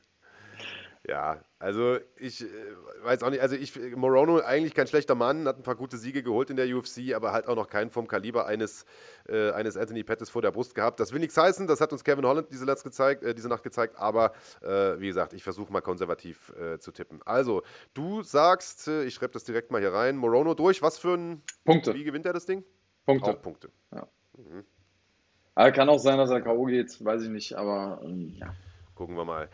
Nächster Kampf im Schwergewicht. Marcin Tibuda, ehemaliger Schwergewichtschampion von M1, hat in der UFC nie so richtig überzeugen können, bekommt es zu tun mit Greg Motherfucking Hardy. Was ist dein Tipp? Also, du hast ja gesagt, er konnte nie so richtig Fuß fassen, Tibura. Jetzt hat er drei in Folge gewonnen, zuletzt gegen den wirklich unangenehmen Ben Rothwell gewinnen können. War kein geiler Kampf, sind wir ehrlich, aber auch den muss man erstmal gewinnen. Ähm, ah, Greg Hardy auf der anderen Seite, physisch ein unglaubliches Talent, ähm, ist auf jeden Fall mit einem guten Selbstvertrauen gesegnet und, das darf man nicht unterschätzen, hat noch eine extrem hohe Lernkurve. Das heißt, er ist noch nicht so lange dabei ähm, und man weiß nie so richtig, was bei aus dem rauskommt. Die einzigen beiden Niederlagen, die er bislang hatte, waren eine Disqualifikation ähm, gegen Alan Crowder damals und ähm, gegen Alexander Volkov eine Punktniederlage. Und das sind alles Dinge, die man irgendwie machen kann. Ah, normalerweise tendiere ich ja immer zu dem erfahreneren Kämpfer. Ähm, die beiden sind, glaube ich, wenn's, wenn man den Buchmachern glauben darf, relativ äh, also nah beieinander. Ich würde sagen, ich setze auf Black Hardy und ähm, ich muss mich nur noch entscheiden. Ich weiß, ich weiß nicht genau wie. Ich glaube, er, er holt sich ein K.O. Du solidarisierst dich also mit dem äh, vermeintlichen Frauenschläger? Nee. Das heißt vermeintlich mit dem Frauenschläger? Nee, ich sage ja nicht, dass ich mir wünsche, dass er gewinnt. Ich wünsche mir, dass Marcin Dibura gewinnt. Und das, ich wollte es nur noch mal klarstellen. Nee, nee, und das, und dass Greg Hardy die Prügel seines Lebens bekommt und äh, ja. alles, alles, alles genau so. Aber ähm, ja, wie gesagt, ich bin jung und also, brauche die Punkte. Ob er die äh, Prügel seines Lebens bekommt, weiß ich nicht, aber ich tippe tatsächlich auf seinen Gegner, Marcin Tibuda, äh, eben aufgrund der von dir angesprochenen Siegesserie, die er zuletzt eingefahren hat, sah zuletzt wirklich zum ersten Mal einigermaßen solide aus in der UFC, hat wirklich lange gebraucht, um da seinen Rhythmus zu finden und ist hervorragend am Boden. Also ist ein sehr, sehr guter Bodenkämpfer und ich glaube, das wird ihm jetzt zum Vorteil gereichen, denn so wie man mitbekommen hat, kann Greg Hardy da noch nicht so wahnsinnig viel. Und äh, kräftemäßig könnten sie sich vielleicht sogar ein bisschen ebenbürtig sein, Hardy vielleicht ein bisschen explosiver. Ich denke trotzdem, dass Tibura das über seine Erfahrung wettmacht, den runterholt und submitted. Also das ist mein Tipp. Oh. So, du sagst also Hardy durch was, K.O.? Ja, und du Tibura durch äh, Submission. So ist es. Okay. Nächster Kampf, Mana Moraes gegen Rob Font. Wer muss vorliegen? Du. Ich wieder, oder du. was? Ja. Also Bantamgewichtskracher, Marlon Moraes, einer, der lange Zeit im Title Picture mit dabei war, dann die, die ganz wichtigen Kämpfe halt leider verloren hat. Leider aus seiner Sicht gegen, gegen Henry Cejudo, gegen Rafael Assunção, gegen Corey Sandhagen, der aber aus meiner Sicht trotzdem einer der besten Kämpfer der Welt ist. Ich sehe den unglaublich gern kämpfen. Mein Tipp äh, daher Marlon Moraes. Ich glaube einfach, der ist striking-technisch eine Nummer zu groß für Rob Font und äh, ja, tippe deswegen auf Moraes durch, äh, was habe ich getippt, TKO? Ja, Moraes durch TKO. Okay, also das wäre im 22. Profikampf von Rob Font das erste Mal, dass er K.O. geht. Ähm, ich setze auch auf Moraes, aber ich sage nach Punkten, weil ich glaube, dass er der bessere Kämpfer ist, aber dass er es nicht schaffen wird, äh, Rob Font äh, zu finishen. Okay, nice. Äh, warte, schreibe ich rein. Moraes nach Punkten. Und der nächste Kampf ist der absolute Knall. äh, also das Ding ja. alleine wäre mir schon im Pay-Per-View wert. Äh, Kaylin Chaos Williams gegen Michelle Pereira. Also wer zur Hölle kann absehen, was in diesem Kampf passiert? Ähm, ich glaube, die Jungs sind ähm, beide dafür gemacht, dass das ein Feuerwerk wird. Und das ist so ein bisschen wie in diesen Comics wenn die aufeinandertreffen in so einem Asterix-Comic und du einfach nur so eine Staubwolke siehst und irgendwo die Hände und Beine fliegen siehst, so ungefähr stelle ich mir den Kampf vor und keine Ahnung, wer dann am Ende steht, wenn sich der Staub legt. Aber ich tippe auf äh, Kalen Williams und zwar glaube ich, dass er das frühzeitig macht. Ich glaube, der schlägt Michel Pereira K.O. Dann sag gleich mal eine Runde dazu. Ähm, erste Runde. Shit. Ja, hätte ich eigentlich auch gesagt. Ja, weil wenn, wenn Kalen Williams durch K.O. gewinnt, dann meistens in der ersten. Ähm, mhm. Und ich, also wir haben Michel Pereira gesehen in der Vergangenheit, in der jüngsten Vergangenheit, dass er seinen spektakulären Stil besser im Griff hat, dosierter einsetzen kann. Ja, ähm, also ehrlicherweise ist der letzte Kampf, den er äh, gemacht hat gegen Selim Imadaev, auch der erste gewesen, äh, also der letzte, den er gemacht hat, der erste gewesen, in dem er mich wirklich beeindruckt hat. Also ja. vorher fand ich den einfach nur irgendwie lustig, aber gegen Imadaev hat er wirklich sehr, sehr gut gewirkt, hat, wie du schon gesagt hast, seine Energie irgendwie so ein bisschen im Zaum gehalten, auch wenn er trotzdem noch ein paar Spirenzchen da gemacht hat. Ähm, weiß ich nicht, ja, wenn der Michel Pereira auftritt, dann könnte es vielleicht sogar für Case Williams gefährlich werden, aber Williams ist auch einfach wirklich ein Powerhouse. Ach komm, ich bleibe bei Williams, ich sage dann halt zweite Runde. Also mein Tipp wäre auch Runde 1 gewesen. Kann ich ja nun nicht mehr nehmen. Weil du Arsch das schon getippt hast, dann sage ich K.O. 2. So. Aber ich bin gespannt, was du jetzt sagst. Ja. Für mich der absolute Hauptkampf dieser Veranstaltung. Ein Matchup, wie es absolut geiler nicht sein könnte. Marlon Cheeto, Motherfucking Vera gegen niemand Geringeren als den King des Federgewichts. Noch immer Jose Aldo. Also, wie könnte ich anders tippen als TKO Jose Aldo? Und nicht, weil ich glaube, dass Marlon Vera äh, ein schlechter Kämpfer ist, ganz im Gegenteil. Ich finde, der ist eine verrückte, äh, weiß ich auch nicht, äh, Version von Jose Aldo auf Crack, so ein bisschen, äh, ohne das despektierlich zu meinen. Also, das ist wie ein abgedrehter, verrückter, crazy Jose Aldo, so ein Stück weit. Äh, absolutes Energiebündel, nur im Vorwärtsgang, hochaggressiv, immer spannende Kämpfe, aber äh, und die Backstory von ihm ist auch geil, aber da will ich jetzt gar nicht zu tief drauf eingehen. Aber Jose Aldo ist einfach Jose Aldo. Und auch wenn der immer wieder abgeschrieben wird von den Leuten, ich glaube nicht, dass der noch zum, dass der schon zum alten Eisen gehört. Ganz im Gegenteil, der kämpft seit Jahren an der Weltspitze mit und äh, hat jetzt zwar drei Kämpfe verloren, aber gegen was für Leute? Piotr Jan, Marlon Moraes, Alexander Volkanovski, alles Champions oder äh, fast Champions. Dementsprechend sage ich Jose Aldo TKO. Ein Herztipp. Ja, ja. Ähm, ich setze auch auf äh, José, aber ich mache es durch Punkte. Fuck. Ja. Scheiße. Also so weit geht dann meine Außenseiter lieber auch nicht. Ähm, ich glaube, dass Marlon Vera eine, eine, realistische Chance hat, aber ich glaube einfach, dass Jose Aldo noch der Bessere ist. Und hoffe auch einfach, dass ihn nochmal gewinnen zu sehen. Ich stell dir mal vor, der das verliert jetzt, der geht K.O. und wird dann entlassen, weil er vier, vier Kämpfe in ja. Folge verloren hat. Ey, absolut möglich, Mann. Und äh, selbst wenn er jetzt ein, eine scheiß Decision hin, hingurkt, könnte ich mir vorstellen, dass die vielleicht sagen, wir lassen den gehen, Mann. Weil die haben echt einen guten Kader aktuell und ja, Aldo kostet sicherlich auch nicht, äh, nicht, nicht wenig Geld, aber es ist halt immer schwer einzuschätzen und solche Kämpfe zu tippen ist echt super, super schwierig. Ich meine, ich tippe Jose Aldo, weil ich den geil finde und glaube, dass es einer der besten Kämpfer aller Zeiten ist, aber äh, gerade bei Leuten in diesem Alter, die so viele Kämpfe schon hinter sich haben, die können halt von heute auf morgen zu alt sein. Weißt du, da mhm. könnte jeder Kampf der sein, wo die auf einmal total wie Tony Ferguson jetzt in diesem Kampf.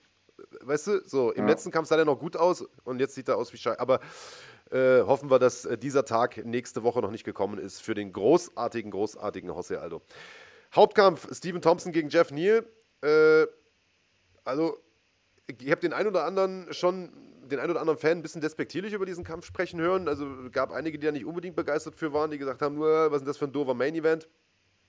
Aber ich finde den Kampf total interessant. Also stilistisch ist das doch eine geile Sache, oder nicht? Aber du musst, äh, du musst vorlegen.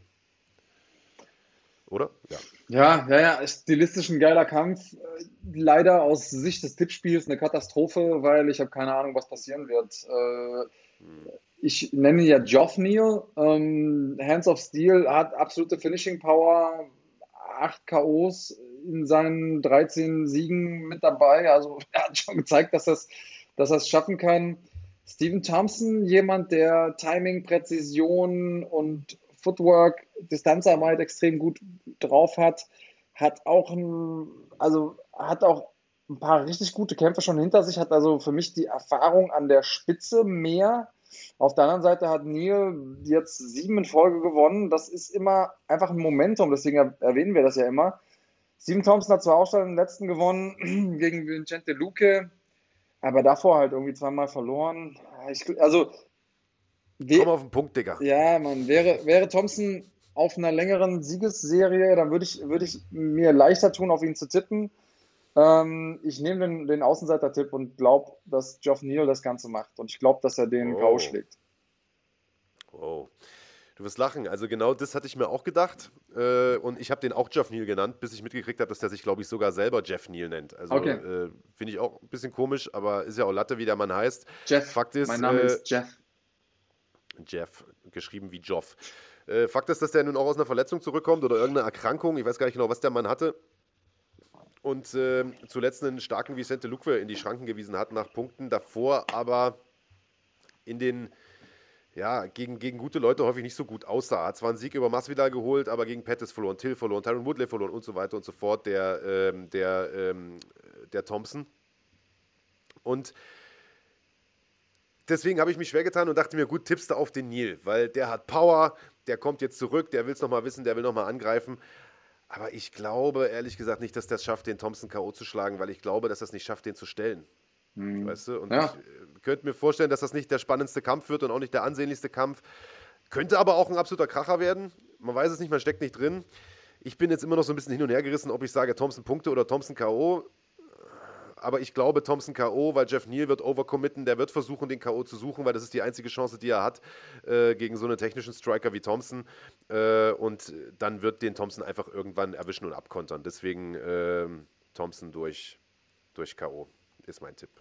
Du hast gesagt, Neil durch K.O.? Ja, jetzt stell dir mal vor, das ist, letzte, das ist der letzte Kampf des Jahres in der UFC und das wird so ein richtiges Snooze-Fest. Naja, so wie, wie die Kämpfe gegen Woodley damals, weißt du, wo halt fünf Runden lang nicht viel passiert. Aber ähm, kann natürlich passieren, kann aber auch sein, dass der Thompson den in der ersten Runde eiskalt schlafen schickt. Also da steckst du natürlich nicht drin. Lassen wir uns überraschen. Eins ist schon mal Fakt, das ist für eine Fight Night eine hervorragende Card, gerade wenn man bedenkt, dass ja gerade auch Corona ist. Ich hoffe, dass die Kampfsportgötter uns da gnädig sind und nicht irgendwie äh, noch ein, zwei Kämpfe da wegbrechen. Denn auch das Vorprogramm kann sich sehen lassen. Und ich hoffe natürlich, dass ich hier möglichst richtig liege mit meinen Tipps und äh, am Ende als strahlender Sieger vom Platz gehe, auch in der zweiten Staffel dieses Tippspiels. Kleine Info noch am Rande. Wir werden natürlich eine dritte Staffel dann auch machen nächstes Jahr und da wird es eine kleine Neuerung geben. Mehr dazu äh, aber in den nächsten Wochen nur so viel vielleicht. Ihr, liebe Zuschauer, werdet da äh, in Zukunft vielleicht sogar ein bisschen Mitspracherecht haben. Aber ich will nicht zu viel vorweggreifen. Wir machen einen Deckel auf das Thema UFC. Gibt noch trotzdem einige Menge, eine Menge mehr zu besprechen. So rum, man sieht es mir nach, lange Nacht, wenig Schlaf. Äh, wir machen eine ganz, ganz kurze Pause und dann sprechen wir über Anthony Joshua und natürlich über Badr Hari, der nächste Woche sein Comeback feiert bei Glory. Ja.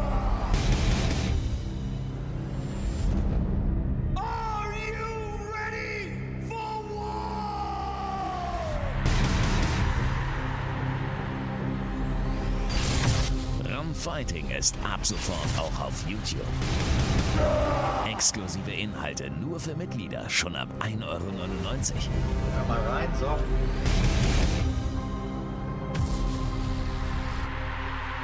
Erlebe Deutschlands größtes Kampfsportarchiv mit mehr als 100 Live- und Pay-Per-View-Events pro Jahr. Einem 24-7-Channel, einzigartige Dokus und vieles mehr.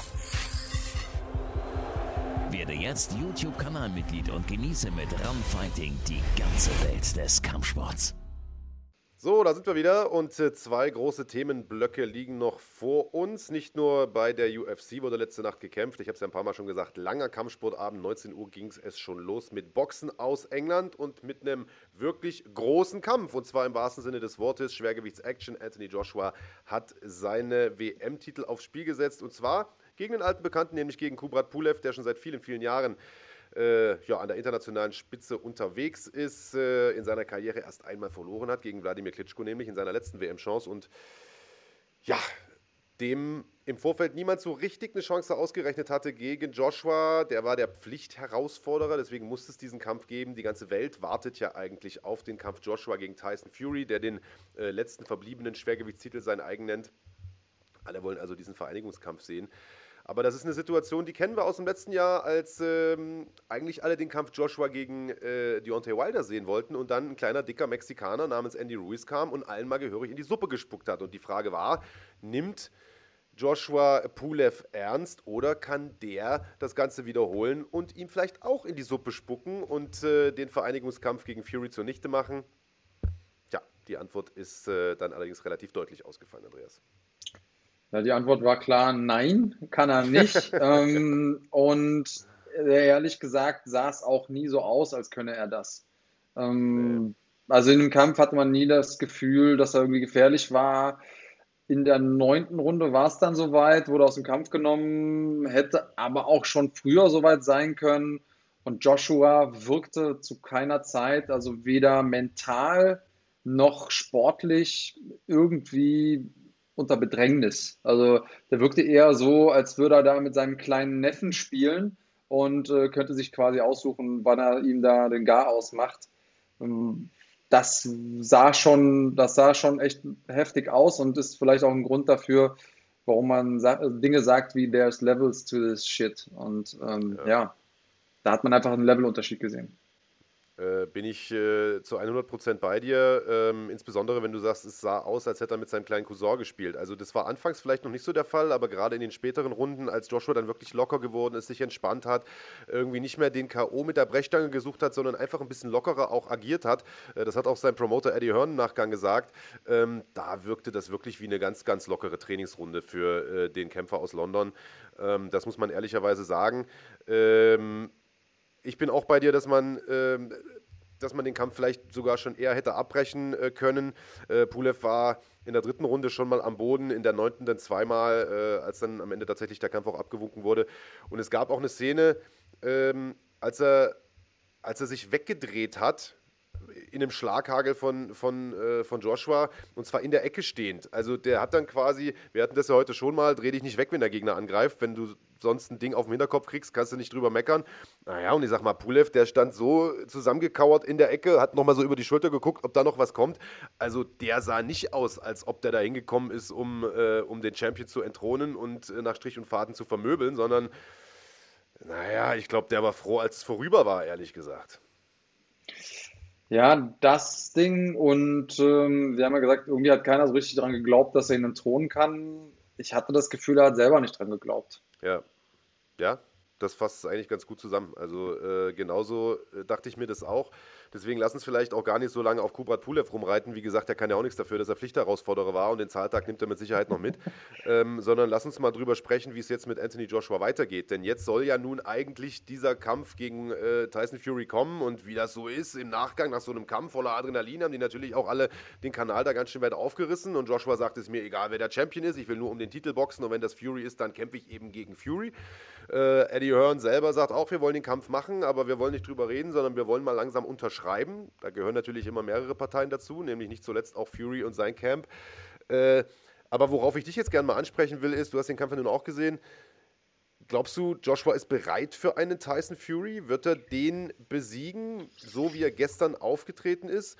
Ich will vielleicht noch mal kurz erklären, warum ich die Frage stelle, denn ich finde, wir haben gestern einen sehr, sehr starken Anthony Joshua gesehen.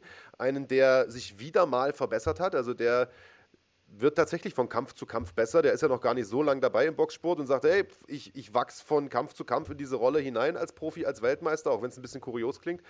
Ähm, ich fand, der wirkte sehr, sehr gut gestern. Hat, äh, ist nicht ich sag mal, blind reingerannt und hat irgendwie auf Teufel komm raus den K.O. gesucht, war aber auch nicht zu verhalten, wie vielleicht in seinem letzten Kampf gegen Ruiz, sondern hat äh, da Aufwärtshaken reingehämmert, wo es mir Himmelangst wurde. Die haben mich an den Kampf gegen Klitschko so ein bisschen erinnert. Aber ich finde auch, dass man dem, wenn man dem ins Gesicht geguckt hat, gerade am Anfang des Kampfes, vor allen Dingen in den ersten Runden, wenn er da in seiner Ecke stand, dass der nicht besonders selbstbewusst rüberkam und überhaupt nicht selbstbewusst wirkte, sondern ich glaube, bei dem schwingt immer noch so ein bisschen im Hinterkopf dieser Schock von Ruiz mit, wo er zu überheblich war, den er einfach unterschätzt hat, vielleicht ein bisschen Party gemacht hat. Und ähm, ich glaube, der hat da jetzt so ein kleines Trauma weg von diesem Kampf und wirkte sehr, sehr verunsichert, wenn ich, wenn ich diesen, diesen Ausdruck der Augen richtig deute möglich und ähm, ich würde sagen, an dem, was ich gesehen habe, lässt sich das ableiten. Es ist immer schwer, jemandem hinter die Stirn zu gucken, Kämpfern vor allen Dingen. Aber natürlich macht das was mit dir, wenn du K.O. gehst. Das zu wissen, dass du K.O. gehen kannst. Also ich erlebe das nicht selten, dass ähm, Kämpfer, die neu kommen in den Sport, die einfach schon richtig harte Dinger im Sparring genommen haben oder auch im Kampf und die aber weder gewackelt noch runtergegangen sind, ähm, dass die einfach denken, ich kann halt nicht K.O. gehen. Ich bin irgendwie so ein Freak of Nature. Es ist irgendwas, was uns Menschen dazu veranlasst zu denken, dass wir anders sind als alle anderen. Und äh, wenn man dann wirklich das erste Mal selber merkt, ah, scheiße, mir kann es passieren und so fühlt sich's an, dann sehen wir viele Kämpfer, die genau das versuchen zu vermeiden. Die also vermeiden, nochmal in diese Lage zu kommen. Und wenn du keinen Bock hast, geschlagen zu werden, ist natürlich der Kampfsport schon relativ schwierig. Ich glaube, davon ist ähm, da, davon ist AJ noch entfernt. Ja. Aber es ist auf jeden Fall was, was in ihm arbeitet. Eine Sache aus sportlicher oder, oder taktischer Sicht oder technischer Sicht ist vielleicht die, was mich sehr begeistert hat am gestrigen Kampf gegen Pulev, war einmal mehr sein starker Uppercut. Und das hat er ja schon häufig gezeigt, dass das eine ganz, ganz große Waffe ist von ihm. Die kann er blitzschnell bringen und er schafft es mit dem Uppercut Distanz zu machen. Das heißt, er kommt rein und aus einer Position, wo er eigentlich mit dem Uppercut nicht treffen kann, bewegt er sich nach vorne, trifft den Uppercut auf den Punkt genau, blitzschnell, großartig. In dem Moment, wenn wir aber gegen jemanden kämpfen, der größer ist, wird der Uppercut nicht mehr ganz so eine starke Waffe, weil der Kopf einfach viel höher ist, der Weg ist länger und die Wahrscheinlichkeit, dass derjenige sich so weit runterbückt, wie es jetzt zum Beispiel ein Pulev gemacht hat, sinkt damit. Ist es deswegen unmöglich, jemanden so zu treffen? Nein, auf gar keinen Fall. Ähm, aber es wird auf jeden Fall schwerer. Und das sind halt so Dinge, die man, also was er jetzt mit Pulev gemacht hat gestern, wird er mit Sicherheit nicht eins zu eins so wiederholen. Ähm, das ist das, äh, was ich jetzt sagen will gegen den Gypsy King. Ähm, aber, ey, ganz im Ernst, das ist der Fight to make. Und wenn Boxen irgendwie relevant bleiben will, müssen die diesen Kampf irgendwie auf die Beine stellen.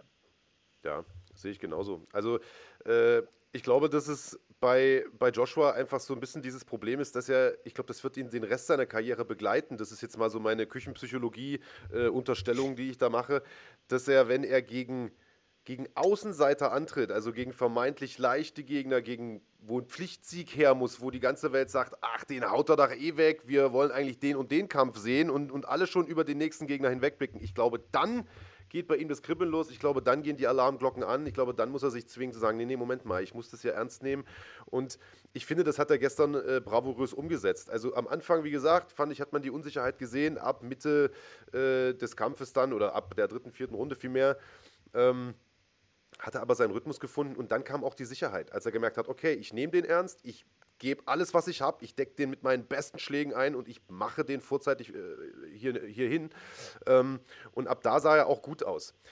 Jetzt bin ich bei dir. Der Kampf gegen Fury ist natürlich der, der jetzt kommen muss. Äh, und ich finde es interessant, dass du die Größe angesprochen hast, denn äh, Tyson Fury ist tatsächlich um einiges größer als Anthony Joshua. Also fast, fast 10 Zentimeter. Ich glaube, 8 oder 9 Zentimeter überragt er den nochmal. Der ist wirklich äh, ein absoluter Gigant.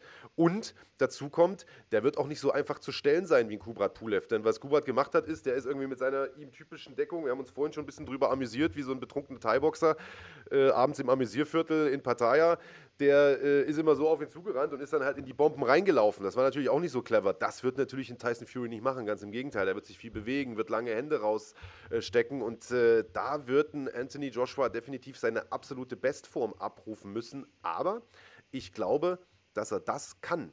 Denn da läuft nicht da, da, da, läuft er nicht Gefahr, dass irgendwie der Gegner unterschätzt wird oder dass er am Ende vielleicht gegen den vermeintlich Unterlegenen verliert und dann das Gespott der Nation ist und so. Ich glaube, da ist dann dieser Psycho-Aspekt weg. Ich glaube, da kann er sich wirklich nur auf den Kampf konzentrieren und versuchen, äh, sein Bestes abzurufen. Aber äh, ja, wir werden es erst wissen, wenn es zu dem Kampf kommt.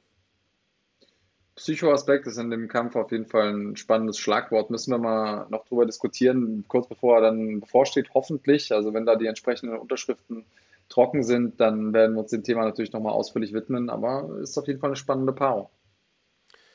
Ja, Mann, absolut. Und es wäre vor allen Dingen auch eine sehr, sehr wichtige Paarung für den Sport. Du hast es gesagt, wenn der Boxsport relevant bleiben möchte. Also, ich sage mal, natürlich droht jetzt nicht irgendwie der, der Boxen in die Irrelevanz abzuschlittern, aber trotzdem wäre das mal ein Vereinigungskampf. Das heißt, es gäbe nicht mehr fünf verschiedene Verbände und fünf verschiedene Weltmeister, sondern es gäbe einen Typen in der Königsklasse, der alle wichtigen WM-Titel hält. Und äh, das gab es in der Geschichte noch nicht so oft. Das wäre also eine Riesensache und das wäre, ich glaube, nicht nur für Europa, sondern weltweit ein absoluter Riesenfight. Ich glaube, da könnte man die größten Stadien mitfüllen und es wäre ein Kampf zweier Europäer, zweier Briten nämlich. Und auch das, finde ich, ist ein schon was, was man nochmal unterstreichen sollte. Es ist kein Amerikaner, es ist kein Osteuropäer, die ja stark am Kommen sind in den letzten Jahren, sondern es sind zwei Briten, die da äh, ja vielleicht die, die wichtigste Krone des Boxsports unter sich ausmachen. Also äh, hoffen wir, dass die sich einigen können äh, und nicht am Ende wegen Peanuts dann am Ende dieser Kampf platzt. Ähm, ich glaube schon, dass man sich im Lager von Joshua sicher ist oder dass man im Lager von Joshua befürchtet, dass dieser Kampf verloren gehen könnte. Ich weiß nicht, ob man dieses Risiko eingehen möchte. Joshua selbst, der sagt natürlich, klar, ich will den Kampf, aber Eddie Hearn ist derjenige, der mehrstellige Millionenbeträge mit seiner Cash-Cow da verdient und Könnte mir gut vorstellen, dass sie vielleicht auch sagt, weißt du was, bevor wir den Fury-Kampf machen, stellen wir dem erstmal, keine Ahnung, den Alexander Usikin oder was auch immer. Aber ich melke die Kuh lieber, bevor ich sie schlachte, meinst du? Hm. Naja, und dann also, kommt der Kampf in fünf Jahren, weißt du, wo, wo er dann nicht mehr so eine, so eine Wichtigkeit, so eine Relevanz besitzt. So, das, also, das könnte ich mir auch vorstellen. Das wäre natürlich das Horrorszenario vielleicht unter der Überschrift, dann kommt der Kampf in fünf Jahren oder viel zu spät, äh, warum ich das gesagt habe mit der, mit der Relevanz des Boxsports. Also wenn wir uns angucken, dass äh, ein Kampf von zwei Menschen, die zusammen über 100 Jahre alt sind, mehr eingeschaltet wurde als so die meisten anderen Boxkämpfe, relevanten, sportlich relevanten Boxkämpfe in der letzten Zeit. Wenn wir dann sehen, dass ähm, auf einmal Mayweather gegen irgendeinen YouTuber antritt in seinem dritten Boxkampf und da auf einmal die Leute draufspringen, dann denke ich mir, okay, wenn jetzt nicht irgendwann was um die Ecke kommt, was nochmal dem sportlichen Zeitgeist äh, entspricht und relevant ist und Leute auch sehen wollen, dann hat der Boxsport einfach ein Problem. Das meine ich damit. Und das meine ich jetzt gar nicht, also ich meine das gar nicht despektierlich, das ist ein geiler Sport, aber die machen einfach keinen guten Job, ähm, die besten Kämpfer auf die Beine zu stellen. Und einer der Gründe dafür, hast du schon selber gesagt, ist, dass es einfach zu viel Vereinsmeierei ist mit fünf verschiedenen Verbänden und wer ist denn jetzt eigentlich der Champion und das ist alles unübersichtlich. Das ist alles so 90er Jahre, 80er, 90er Jahre. Es ist halt nicht mehr zeitgemäß. Lass die Besten gegeneinander antreten und Ende Girlande.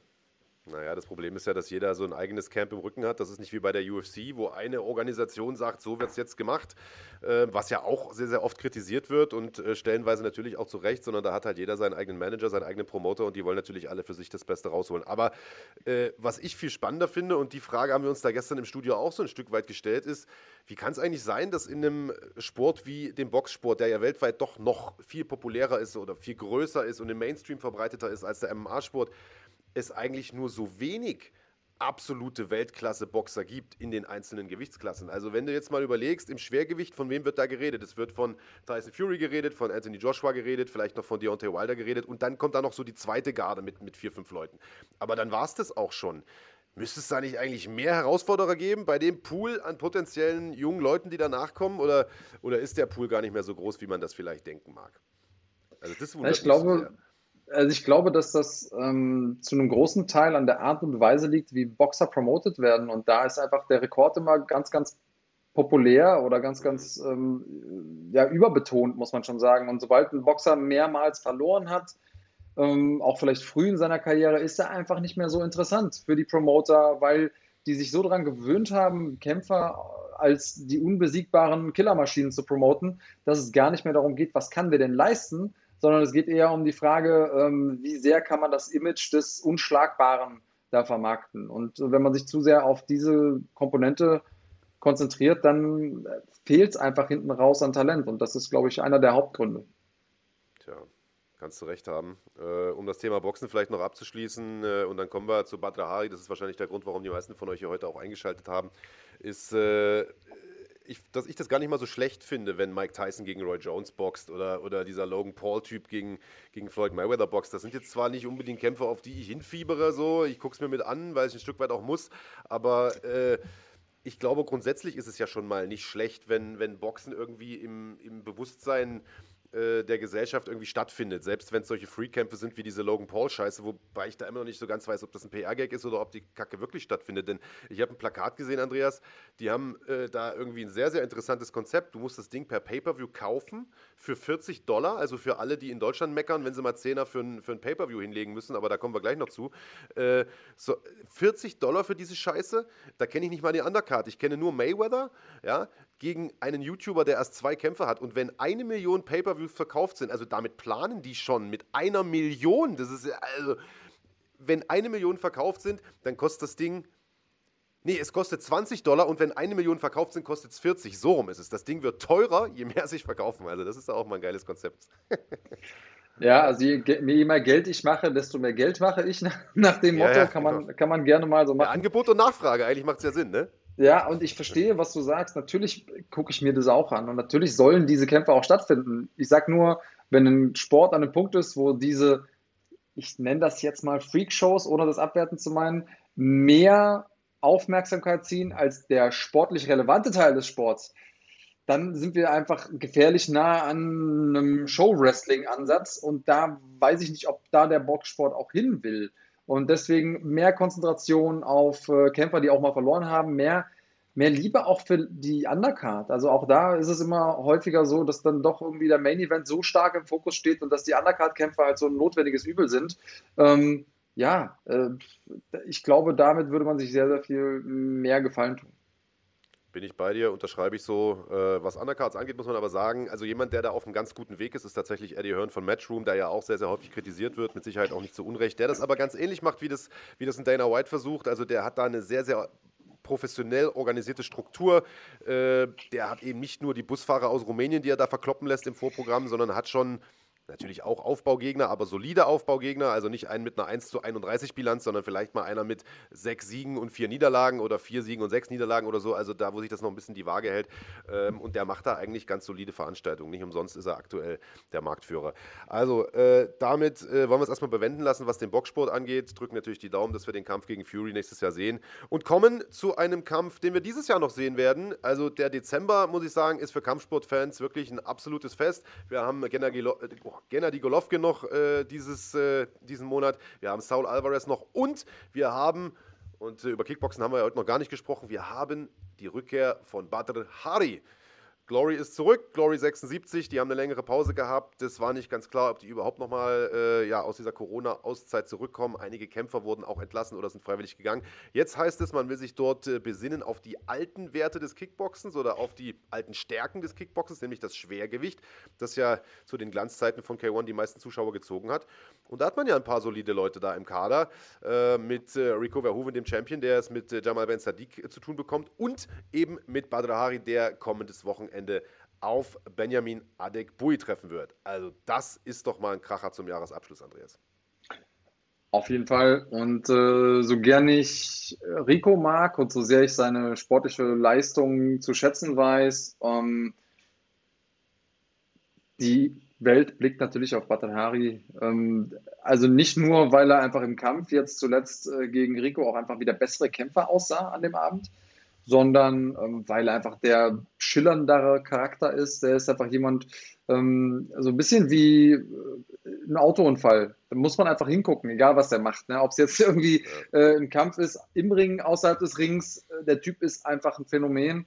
Und ja. ähm, ich bin sehr gespannt auf, seinen, auf seine Rückkehr hat einfach in seinem Leben noch nie einen langweiligen Kampf gemacht. Äh, das ist, glaube ich, so ein bisschen das Geheimnis von ihm. Deswegen hat er so viele Fans. Äh, dieses Bad Boy-Image, das interessiert mich ehrlich gesagt gar nicht so. Ich sehe den Mann einfach sehr, sehr gern kämpfen. Die große Frage ist allerdings, in was für eine Verfassung wird er auftreten? Man hat jetzt irgendwie in, den, in seinen letzten drei Kämpfen, die er gemacht hat, in den letzten paar Jahren, allzu oft ist er ja nicht mehr in Aktion, äh, sich zweimal verletzt. Also einmal diese kaputte Hand im ersten Kampf gegen Verhoeven und dann äh, jetzt, wie gesagt, das kaputte, der kaputte Knöchel, das kaputte Fußgelenk im Rückkampf, in dem er sehr, sehr gut bis dahin aussah und äh, nach Punkten wahrscheinlich auch vorn lag.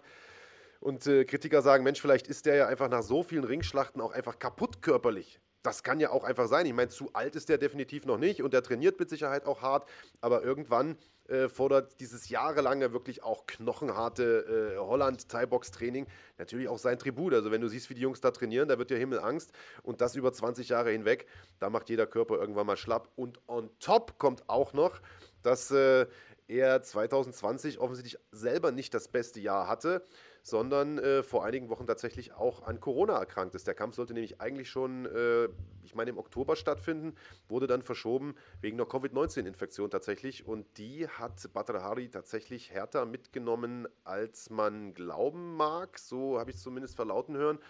Ähm, das muss wohl ein sehr, sehr ernster Krankheitsverlauf gewesen sein. Und ich muss ganz ehrlich sagen, wenn man ihn jetzt so gesehen hat, eine Woche vorm Kampf, der wirkte schon deutlich schmaler äh, als früher, fast schon ein bisschen ich will nicht sagen introvertiert, das ist irgendwie das falsche Wort für einen wie Badr Hari, aber ein bisschen ruhiger, ein bisschen in sich gekehrter, ein bisschen nachdenklicher auch. Ähm, keine Ahnung, was wir da für einen Badr Hari nächste Woche sehen werden. Also auf der einen Seite erstmal ein Gruß raus an all die Leute, die denken, Covid-19 gäbe es nicht und da müssten sich sowieso nur die älteren Leute vor äh, fürchten, wenn es dann soweit ist. Äh, Batahari ist bestimmt keiner aus der klassischen Risikogruppe, Leistungssportler, äh, absolut ähm, leistungsfähiger als die meisten Menschen da draußen und auch den kann es hart treffen. Wir haben auch in der Vergangenheit. Bestimmt auch keiner, der dem Merkel-Regime nach dem Mund redet. das glaube ich auch. Der BRD GmbH. Das glaube ich auch. Äh, ich glaube, dass er der Letzte ist, der da irgendwie in das Horn blasen würde. Aber äh, jemand, der dann trotzdem sowas erkrankt. Und das ist eine Sache, die wir gelernt haben. Dieses Coronavirus ist vor allen Dingen eins, extrem langwierig und äh, kann Kämpfer lange aus, äh, ausnocken. Ähm, auf der einen Seite sehen wir so jemanden wie Kevin Holland, der dann aber schnell wieder irgendwie auf den, auf den Zug aufspringt und auch, auch erfolgreich ist. Ich glaube, der hatte gar kein Corona. Ich glaube, das war ein falsch so. positiver Test, wenn ich das Ah, so, ah, so rum, okay. Also auf jeden Fall sehen wir, dass Leute da auch relativ entspannt schnell wieder zurückkommen. Aber wir sehen eben auch Leute, die da langfristig äh, von beeinträchtigt ist, sind. Die Frage ist, und ich, ich glaube, da sind wir uns einig, einen fitten Batahari gegen einen Benjamin Adekbui, da glaubt eigentlich keiner wirklich dran, dass Adekbui das Ding macht. Aber mit diesem Corona-Hintergrund, vielleicht wird der Kampf dadurch sogar noch spannender, so bescheuert sich das anhört. Ja, also äh, bin ich bei dir.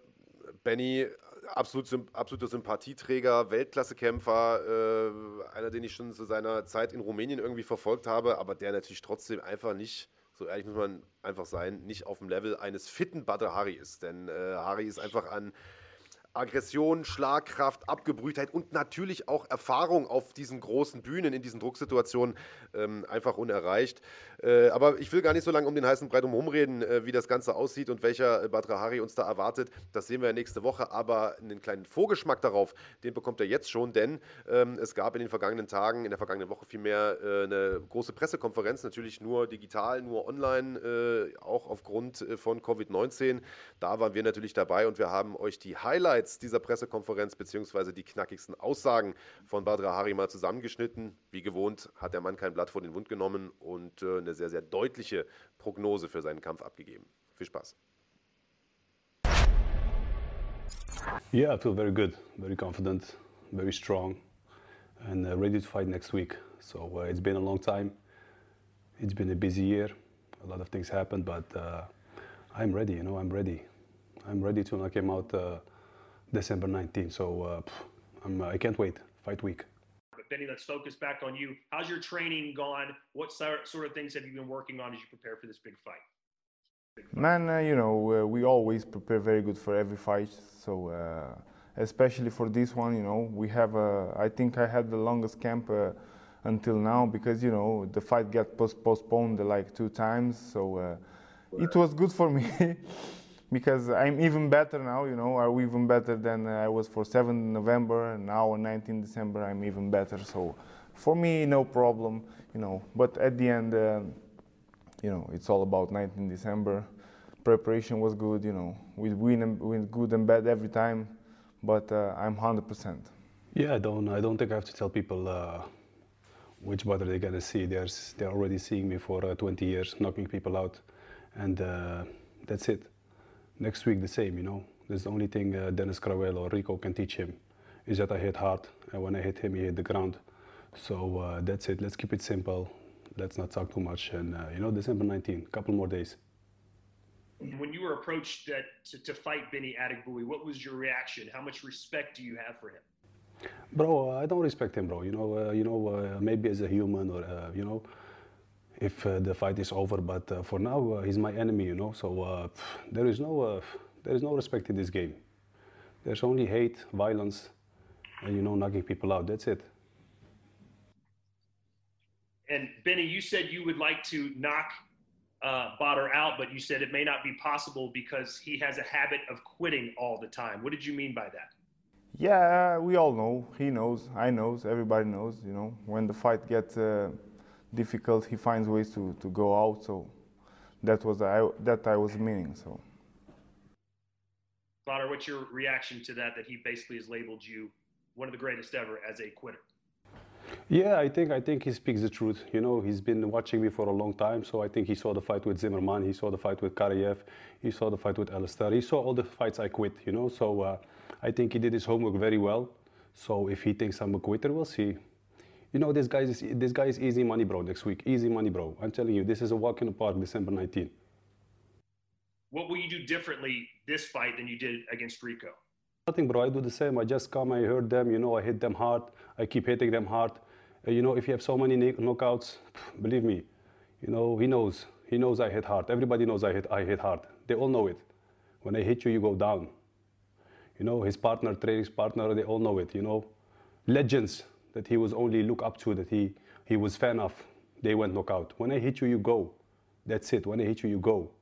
You know, so he, he will see, he will see, you know. Let's not talk too much. You know, this is internet, uh, you know, I don't, you know, we are all heroes in the internet. I, am not, I'm not, I'm not one of those people, you know, so December 19 we asked uh, Rico for his prediction. He said he he'd obviously like to knock you out first, but he says that he believes Benny will knock you the f out. What's your message to Rico Verhoeven? Yeah, let them go sleep together and dream about this because this is not gonna happen. You know, Rico Rico knows what happened. You know, with all due respect to Benny, you know, I don't want to talk too much about him because this this fight is about Benny. It's not about somebody else. You know, but Rico know what happened. He know what happened. He touched. He felt. He knows everything. You know, so let him dream. But he's another fight. Let's talk about this fight. You know. Okay, well, let's quickly. I know that uh, there's uh, rumors, perhaps that if you win and if Rico wins, you guys might face again, face off again. Do you think Rico beats uh, Jamal Ben Sadiq January 30th? Well, I tell you honestly, I'm not interested in who is beating who. You know, I'm only interested in that I'm beating him, and that's it. And I follow the belt. You know, I want to be a glory champion next year. So uh, which way the, the, belt go, I will follow. You know, so eyes on the prize. So and uh, that's the belt for me. So I don't care who of them wins. You know, I think uh, it's a good fight for the sports.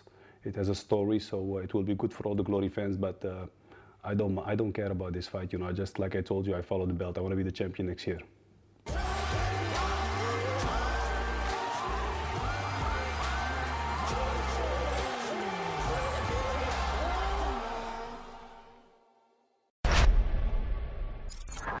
Also, da ist von Wut und Hass und von Umbringen die Rede. Das ist doch tatsächlich ein Badr Hari, wie man ihn von früher kennt. Aber, lieber Andreas, du musst mir wahrscheinlich trotzdem ein bisschen beipflichten, etwas. Also, die Worte waren schon hart, aber die, die ganze Mimik, die Gestik, wie er da saß, das wirkte schon ein bisschen, bisschen stiller, ein bisschen ruhiger, als man das äh, von früher gewohnt ist. Ja, das bedeutet nicht, dass er weniger, weniger gefährlich ist. Also ich kann mir vorstellen, dass er trotzdem ganz, ganz gut einen auspackt und Adek Bui sollte sich nicht darauf verlassen, dass er da einen schwächlichen äh, Hari sich gegenüber sieht. Insofern, ich bin extrem gespannt, was das Ganze hier werden wird. Ich glaube, das könnte nochmal der ein oder andere ja, sensationsgeile Zuschauer könnte auf seine Kosten kommen. Wo kann man das Ganze denn sehen, Marc? Tja, wie es der Zufall will, kann man das Ganze auf runfighting.de bestaunen und tatsächlich nur auf runfighting.de, also leider nicht auf dem YouTube-Kanal, hat lizenzrechtliche äh, Gründe, können wir leider nichts für. Das heißt, ähm, das wird als Pay-per-View verkauft werden und alle Infos dazu findet ihr auf der alten Plattform in Anführungszeichen auf runfighting.de. Dort könnt ihr euch das Ganze käuflich erwerben, Deutschland exklusiv äh, euch dort anschauen, das Comeback von Badr Hari und um euch das Ganze noch mehr zu versüßen, den, äh, die Vorfreude noch ein bisschen zu äh, erhöhen, da haben wir im Laufe der kommenden Woche noch ein exklusives Interview mit Badra Hari für euch. Äh, wir hatten nämlich das Glück, one-on-one -on -one kurz mit ihm sprechen zu dürfen. Und auch da hat er das eine oder andere Interessante vom Stapel gelassen. Unter anderem zu den Plänen der Kampfsportbehörde in, äh, in Holland ab nächsten Jahr flächendeckende Dopingtests unter Kickboxern durchzuführen, was er davon hält und viele andere Dinge mehr. Die verrät er uns im Interview. Und das seht ihr sogar umsonst bei uns hier auf dem YouTube-Kanal. Was willst du mehr? Da kannst du nicht mehr mehr wollen, außer ähm, dass wir euch noch eine schöne Woche wünschen. Oder hast du noch irgendwas auf dem Zettel? Nee, also außer, also der Pay-Per-View kostet übrigens 12,99 Euro, der Vollständigkeit halber nochmal. Also für 13 Euro deutlich günstiger als Mayweather gegen, äh, gegen Logan Paul. Könnt ihr euch das Comeback von Badra Hari anschauen. Cedric Dumbe wird auch auf der Card sein. Leider nicht gegen Mutter Grönhardt kämpfen, der ist verletzt, aber bekommt einen Ersatzgegner. Es gibt ein Vier-Mann-Turnier und, und, und. Aber seien wir ehrlich, wir alle gucken wegen Badra Hari zu. Und äh, wir können den Deckel gleich drauf machen. Nur eine Sache wünsche ich mir noch von dir, Andreas. Sag bitte nochmal Badr. Badr. Du hast es sonst aber mit ein bisschen mehr Elan gemacht, muss ich sagen. So ein bisschen mehr, mehr aus dem Bauch ja, raus. Auf, äh, auf Befehl kann ich nicht. Hm, na gut, alles klar. Ja, das war's von uns für heute. Macht es gut. Wir sehen uns nächste Woche nochmal. Dann mit dem Recap äh, zum Comeback von Badra Hari, mit der letzten Runde des Tippspiels für dieses Jahr, für diese Saison. Dann entscheidet sich, wer der Verlierer ist dieser zweiten Staffel und wer ein einstündiges Interview führen muss mit einem Interviewgast der Wahl des Gewinners. So, jetzt haben wir es rausgekriegt. Also, das war's von uns. Macht's gut, bleibt gesund. Bis nächste Woche. Haut rein. Und bleibt cremig.